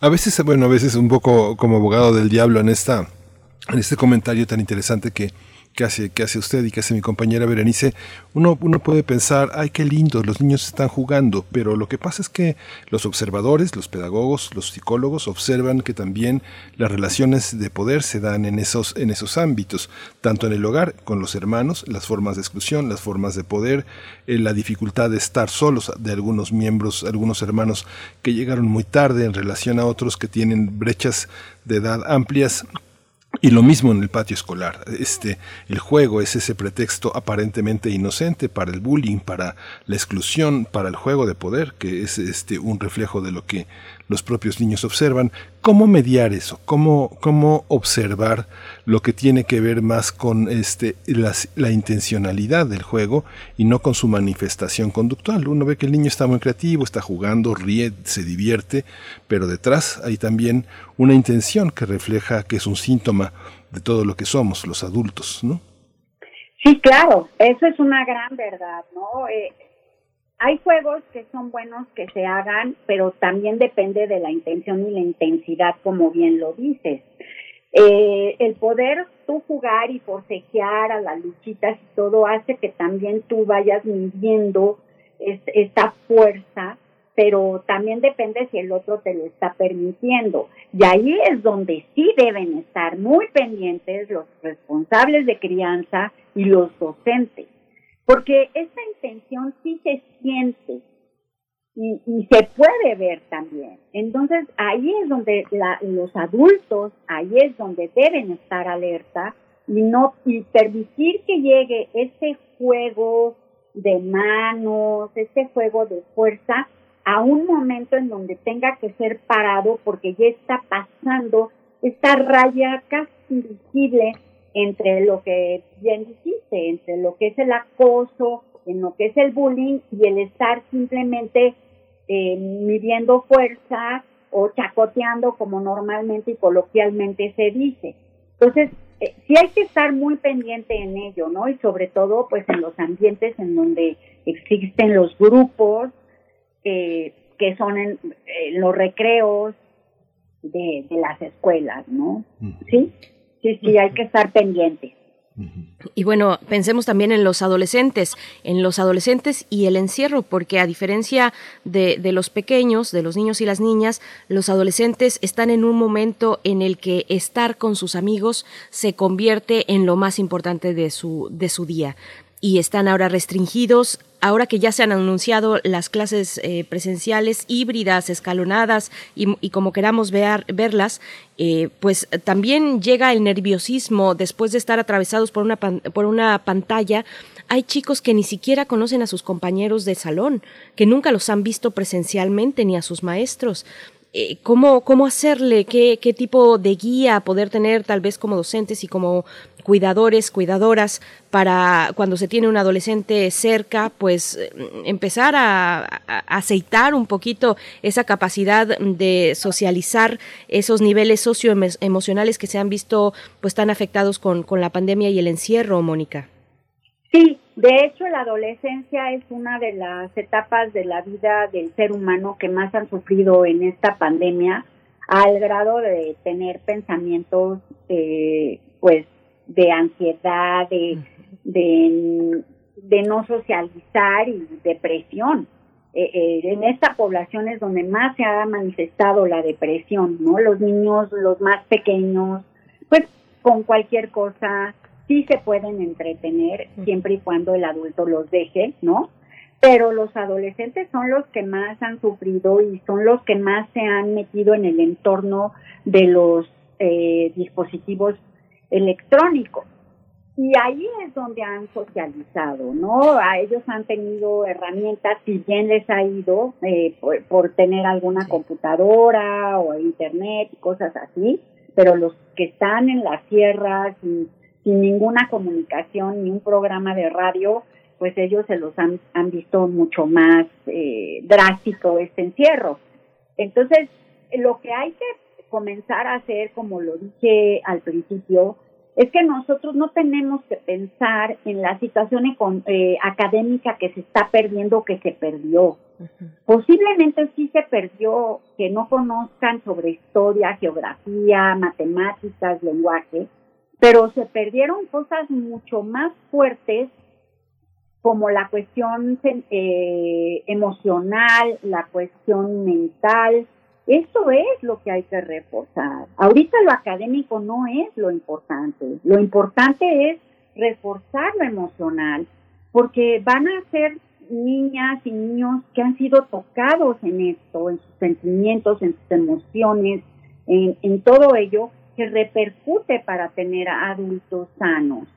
Entonces, hay que regresar con esto en mente. Primero, sus emociones, primero su salud mental y luego veamos cómo retomamos la situación económica. Y para ello el juego es una maravilla, porque hay juegos de integración, juegos colaborativos, juegos de, de catárticos en este sentido, que ellos van a poder manifestar lo que han sentido, incluso un simple dibujo, ponerlos a dibujar y decir cómo viviste la pandemia y ellos van a manifestar todo eso que vivieron y ahí es donde están sacando la frustración, el enojo, la tristeza y el volver a retomar la socialización, ¿no? Fíjese que, bueno, este, yo he tenido oportunidad de ver, eh, eh, eh, he conocido bibliotecas, por ejemplo, en, en, en Zacatecas, en Durango, en, en San Luis, eh, en Aguascalientes. He tenido oportunidad de ver muchas bibliotecas en el, en el interior del país y ver cómo los niños hacen, a partir de los niños de la mañana, van con sus mamás eh, este, a hacer las tareas, están sentados, están con hojas, están con libros, casi no se mueven, son niños que están sentados y hay pocos espacios. Si uno piensa, no sé, quien conozca las bibliotecas este, generalmente en, la, en el interior de nuestro país, se dará cuenta de que las bibliotecas también están hechas para estar sentados. Uno cuando empezaron las, librerías Hace muchos años Gandhi tuvo un espacio, pero el Fondo de Cultura Económica en todo su diseño siempre hay un espacio para que los niños puedan estar en cojines, en alfombra. Si uno ve, por ejemplo, la Gran Biblioteca Nacional de, Noruega, la de en, en, Oslo, la de Helsinki, la gran enorme biblioteca hermosísima que hicieron hace, hace algunos años en Ámsterdam, uno ve que los inviernos son largos y la literatura infantil prospera muchísimo en esos países y los juegos, los juegos que están en, la, en, las, en, los, este, en los estantes son juegos casi indestructibles que pueden durar años o edades glaciares, ¿Cómo se da esa parte de, cómo construir un lugar donde puedan estar los niños sin que a los bibliotecarios les importe el ruido que puedan hacer o la interacción que tengan entre ellos? ¿Cómo se eligen esos juegos? ¿Qué, qué, ¿Cómo se interesan los niños en esos materiales? ¿Tienen que ser tienen que tener algún sello impersonal, porque bueno, vemos que los de Disney y los de todos los personajes inmediatamente se desinteresan, ¿no? Un, padre les da un juguete y al día siguiente ya no les importa. ¿Por qué ya no les importa? ¿Por qué se puede construir un interés con juegos de, de características tan impersonales, sin marca, sin sellos, sin orientaciones? Bueno, en, primer lugar, hay, hay ludotecas digo, bibliotecas como tú lo mencionas, pero hace varios años la Dirección General de Bibliotecas hizo un programa piloto en donde las cabezas de ese programa se capacitaron como ludotecarias y el plan era poner una ludoteca en la sala infantil de la biblioteca. Y entonces estas empezaron a hacer espacios ruidosos con cojines, con todo esto que es lo que nosotras en el mundo de las ludotecas tenemos como nuestra área de lectura. Nuestra área de lectura es así, es como lo manifiestas de la biblioteca de de Ámsterdam, de un lugar más pequeño obviamente, pero así es la zona de lectura dentro de las ludotecas. Entonces se hizo un gran esfuerzo de poner ludotecas dentro de las bibliotecas, porque dentro del juego el fomento a la lectura es importantísimo. O sea, leyendo creas, imaginas y es parte de jugar también.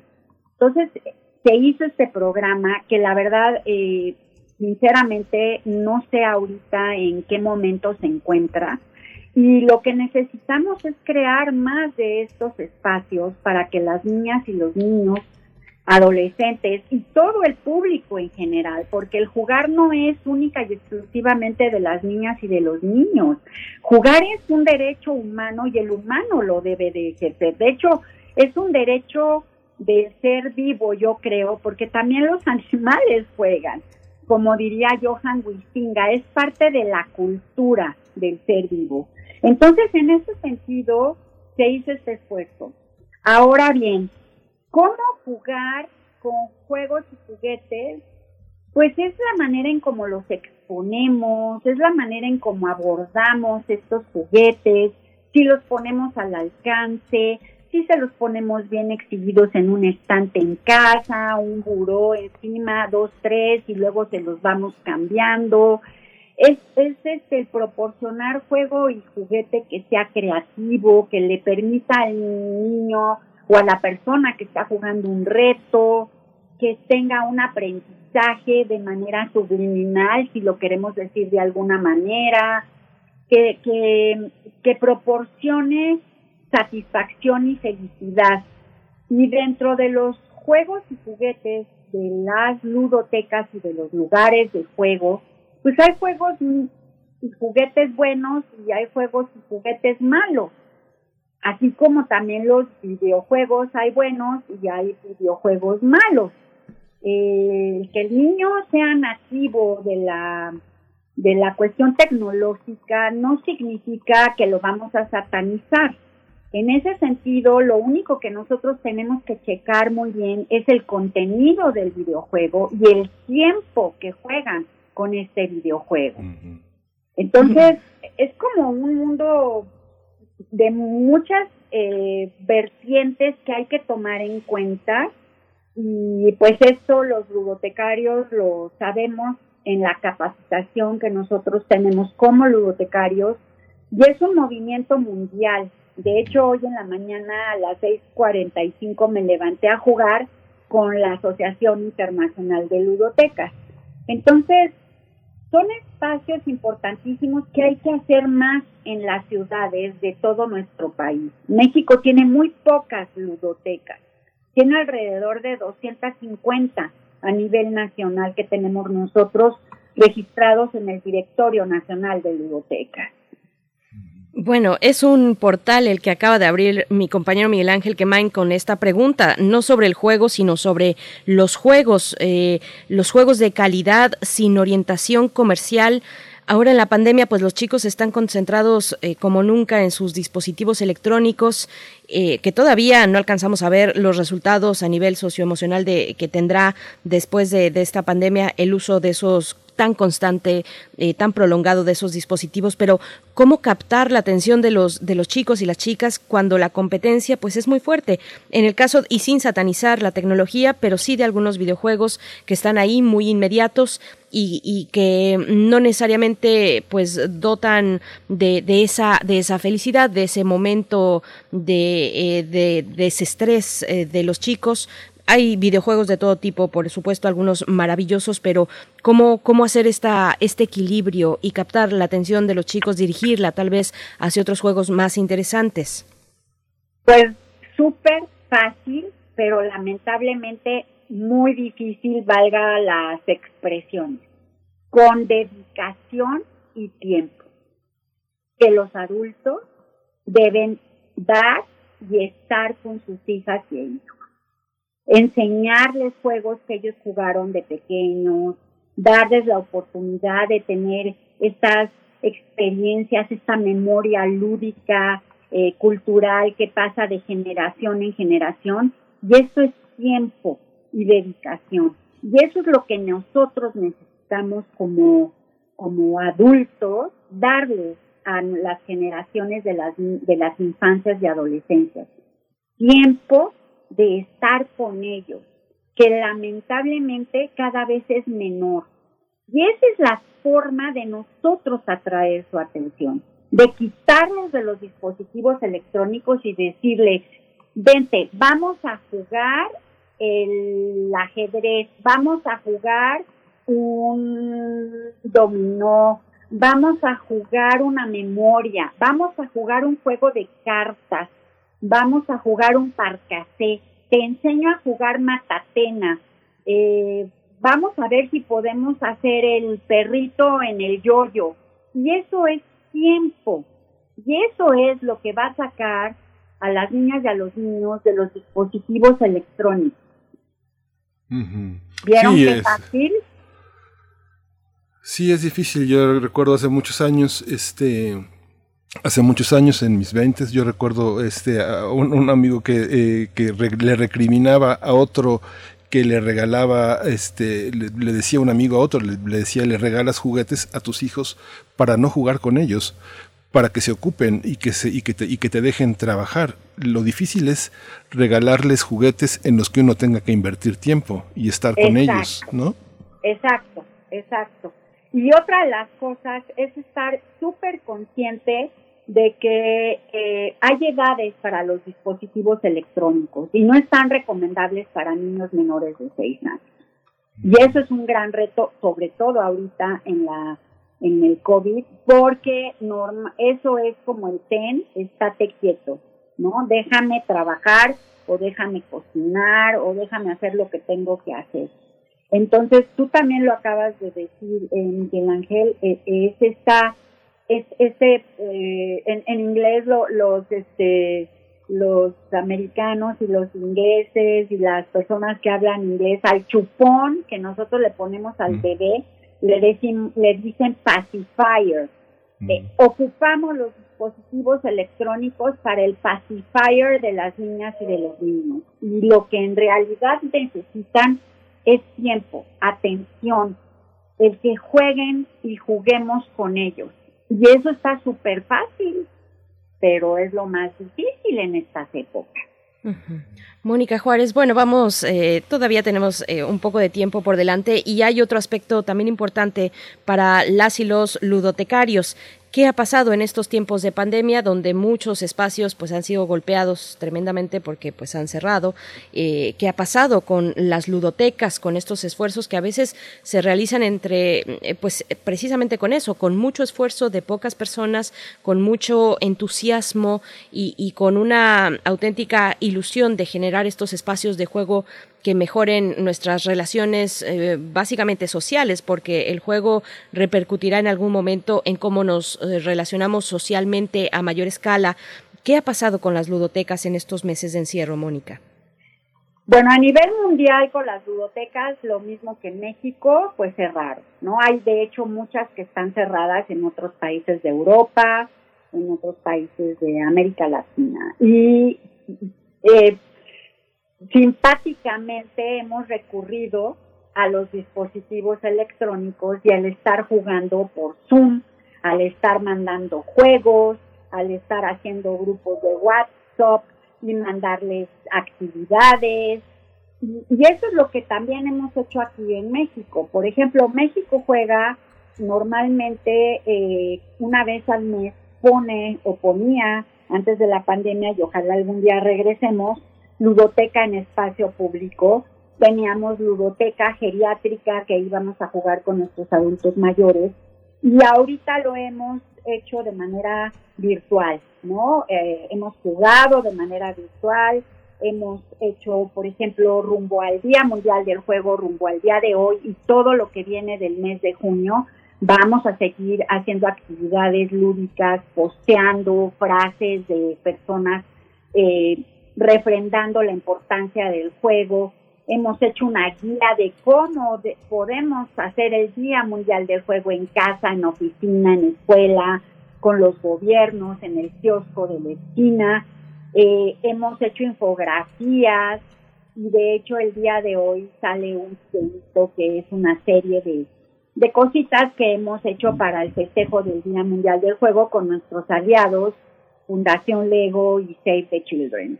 Y el día de hoy vamos a tener el foro de juego con Papalote y Save the Children de 4 a 5 y media en donde vamos a jugar. Entonces, eso es lo que hemos hecho, hemos capacitado en línea y pues hemos tratado de hacer lo, lo posible para no perder el hilo del juego y para no perder esta, este sentimiento de que pues tuvimos que cerrar, ¿no? Y esa es la manera en la que nos estamos comunicando hasta el momento. Sí, y, y, bueno, eh, hemos eh, en primer movimiento varias veces hemos hablado del Museo del Juguete, pero no tenemos, eh, sí empieza a haber juguetes y hay una valoración de los juguetes que han hecho nuestros artesanos, pero también vemos como parte de un síntoma de las artesanías mexicanas una inclinación de muchos artesanos por la necesidad económica de satisfacer modelos de juguetes que están inspirados en héroes, en princesas, en ámbitos que les son muy ajenos a juegos muy sencillos, como usted decía, el yoyo, el trompo, la matatena, este, los juegos de, este, de piezas invertidas que se hacen con ligas y, y lazos, hay este, muchísimos juegos que el juego del acróbata en la escalera. Hay muchos juegos muy divertidos que todavía uno puede encontrar en el museo, el, perdón, no en el museo, en el mercado de artesanías que está en, en Valderas, en la Plaza de la Ciudadela. Esta parte, la artesanía y el juego, ¿Cómo juega en esta parte de los niños indígenas? Los niños indígenas de distintas comunidades tienen juegos de los que podamos tomar ejemplos, conciencia, que, tengamos que sentirnos orgullosos de esa manera de jugar en nuestro territorio nacional? Sí, claro, nuestra tradición lúdica es importantísima, por eso el adulto es el responsable de pasarla de generación en generación. Las poblaciones indígenas tienen juegos autóctonos que, que son nuestro nuestro bagaje histórico, ¿no? Juegos prehispánicos, de hecho, como un juego de mesa que se llama Patoli, eh, juego de mesa con palitos, y, pues todos estos juegos que son realmente importantes tanto en su cultura como para tratarlos de rescatar nosotras y nosotros en, en nuestro México.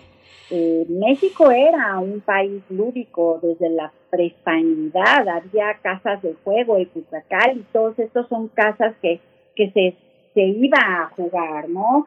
Y existe una federación eh, mexicana de juegos autóctonos y tradicionales que son los que rescatan la pelota taraza, la pelota encendida, el juego de pelota, todos estos juegos que siguen jugando y pues que hay que tomar en cuenta, ¿no? Y efectivamente eh, nuestros artesanos siguen haciendo los juegos, siguen haciendo los juguetes, pero ahí es donde vuelvo a la cuestión de la atención y del tiempo, porque son juegos que debemos de rescatar y de enseñar a las infancias y a las adolescencias. Hay, hay niñas y niños que no saben ni brincar la cuerda, y los artesanos están haciendo este esfuerzo y México juega, apoya muchísimo el trabajo de los artesanos. De hecho, nosotros tenemos eh, un morralito que, que vendemos para poder recaudar fondos que se llama el No Me Olvide, que está conformado por Matatena, la lotería, yoyo, trompo, valero, pero son hechos de madera por nuestros artesanos. Ahora, eh, otra de las cosas, por ejemplo, mencionaste el juego de, de tabique, ¿no? Que es esta escalera en donde cae el tabique y va volteándose.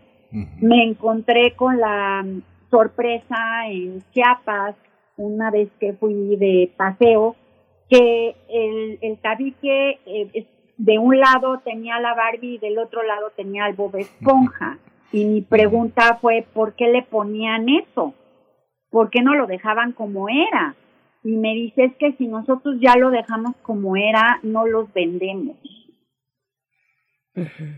Bien, pues Mónica, sí, es, es, es, muy triste esta situación. Hay que seguir eh, hablando de ella, hay que seguir difundiendo desde las cosas más sencillas, desde tener la paciencia y hacerse el tiempo para jugar eh, con los más pequeños o llevarlos a un espacio, a un parque, ahora que se están abriendo eh, precisamente estos espacios y que vamos precisamente rumbo a esa nueva normalidad. Bueno, solo comentar algunos de, de lo que nos comparten en redes sociales. Geo dice el rule, el rule que es Comunidad de Saberes, el Rule hizo un fanzine, Perrito Aullador, donde justamente invitó a los niños a dibujar cómo habían vivido la pandemia. Participar en esa actividad fue muy revelador para nosotros como padres porque retrataba el cómo se sentía nuestra niña en este contexto. Pues bueno, ya para el cierre, Mónica Juárez, eh, en esta nueva normalidad muy entrecomillada que se espera para las ludotecas y para los espacios de juego.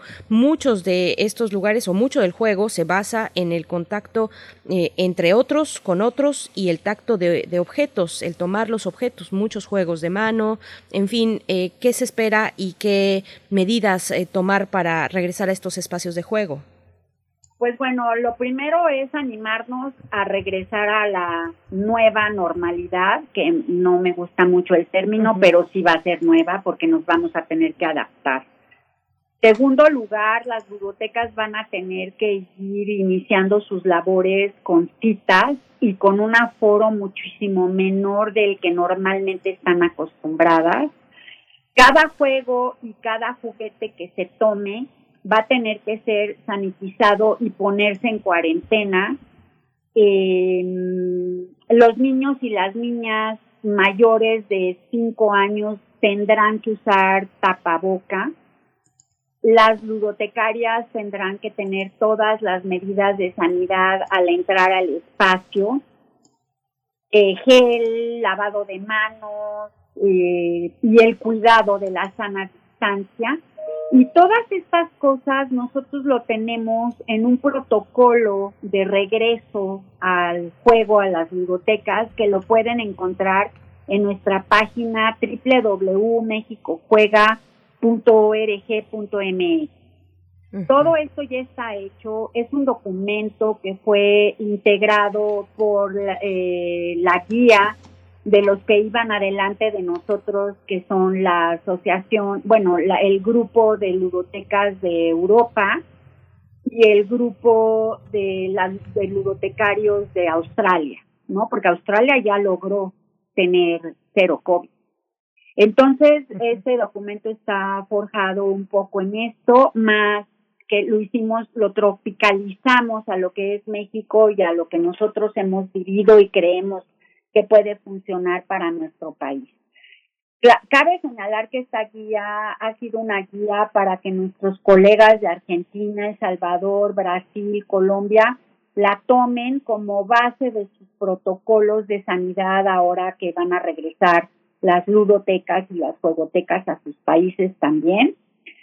Y en www.mexicojuega.org también pueden ustedes encontrar materiales que les pueden servir a los docentes, a las familias, a los padres, a los responsables de crianza para imprimir, para jugar en casa y que tengan material para hacer cosas y poder seguir eh, resistiendo a esta pandemia. Y ahí está la campaña Jugar es sanar. Eso pues es lo que estamos esperando. Pues Mónica, Mónica Juárez Soria, fundadora, mujer fundadora, eh, egresada de la Facultad de la Economía de la UNAM, Puma de corazón, ludotecaria desde hace muchos años, 25 años, eh, fundadora y presidenta de México Juega. Muchas gracias por compartir tu pasión, tu entusiasmo y tu experiencia, tu conocimiento y también las redes que, que, se hacen con el tiempo y que involucran a tantas personas que hacen comunidad para que sigamos jugando y deseando jugar, que también es lo importante, porque a veces tenemos las manos amarradas, pero el deseo sigue libre, ¿no? Muchísimas gracias a ustedes, Miguel Ángel Berenice, por, por darse el tiempo de darle tiempo al juego. Muchas gracias. Hasta pronto, Mónica Juárez Soria. Nos vemos en las ludotecas. Hasta pronto. Sí. Gracias. Bien, pues a, jugar. a sacar juegos de nuestra ludoteca de préstamo a domicilio, que es la primera y la única que tiene México. Ah, claro. Fabuloso. Fabuloso. Pues bueno, muchas gracias por esta invitación, Mónica Juárez, y por la charla. Vamos a despedirnos ya, son las nueve con nueve minutos. A continuación llega la ciencia que somos con el doctor Rodrigo Medellín para hablarnos de la injusta y la mala fama de los murciélagos y el COVID-19, el negocio de las plataformas streaming durante el confinamiento y también del glaciar extinto Ayoloco para, eh, bueno, esto para a continuación de este espacio. Gracias Miguel Ángel, gracias a todo el equipo. Muchas gracias, nos escuchamos el próximo lunes. Esto fue Primer Movimiento. El mundo desde la universidad. Radio UNAM presentó Primer Movimiento. El mundo desde la universidad. Con Berenice Camacho y Miguel Ángel Quemain en la conducción. Frida Saldívar y Violeta Berber, producción. Antonio Quijano y Patricia Zavala, noticias. Miriam Trejo y Rodrigo Mota, coordinadores de invitados. Tamara Quirós, redes sociales. Arturo González y Socorro Montes, operación técnica. Locución, Tessa Uribe y Juan Stack.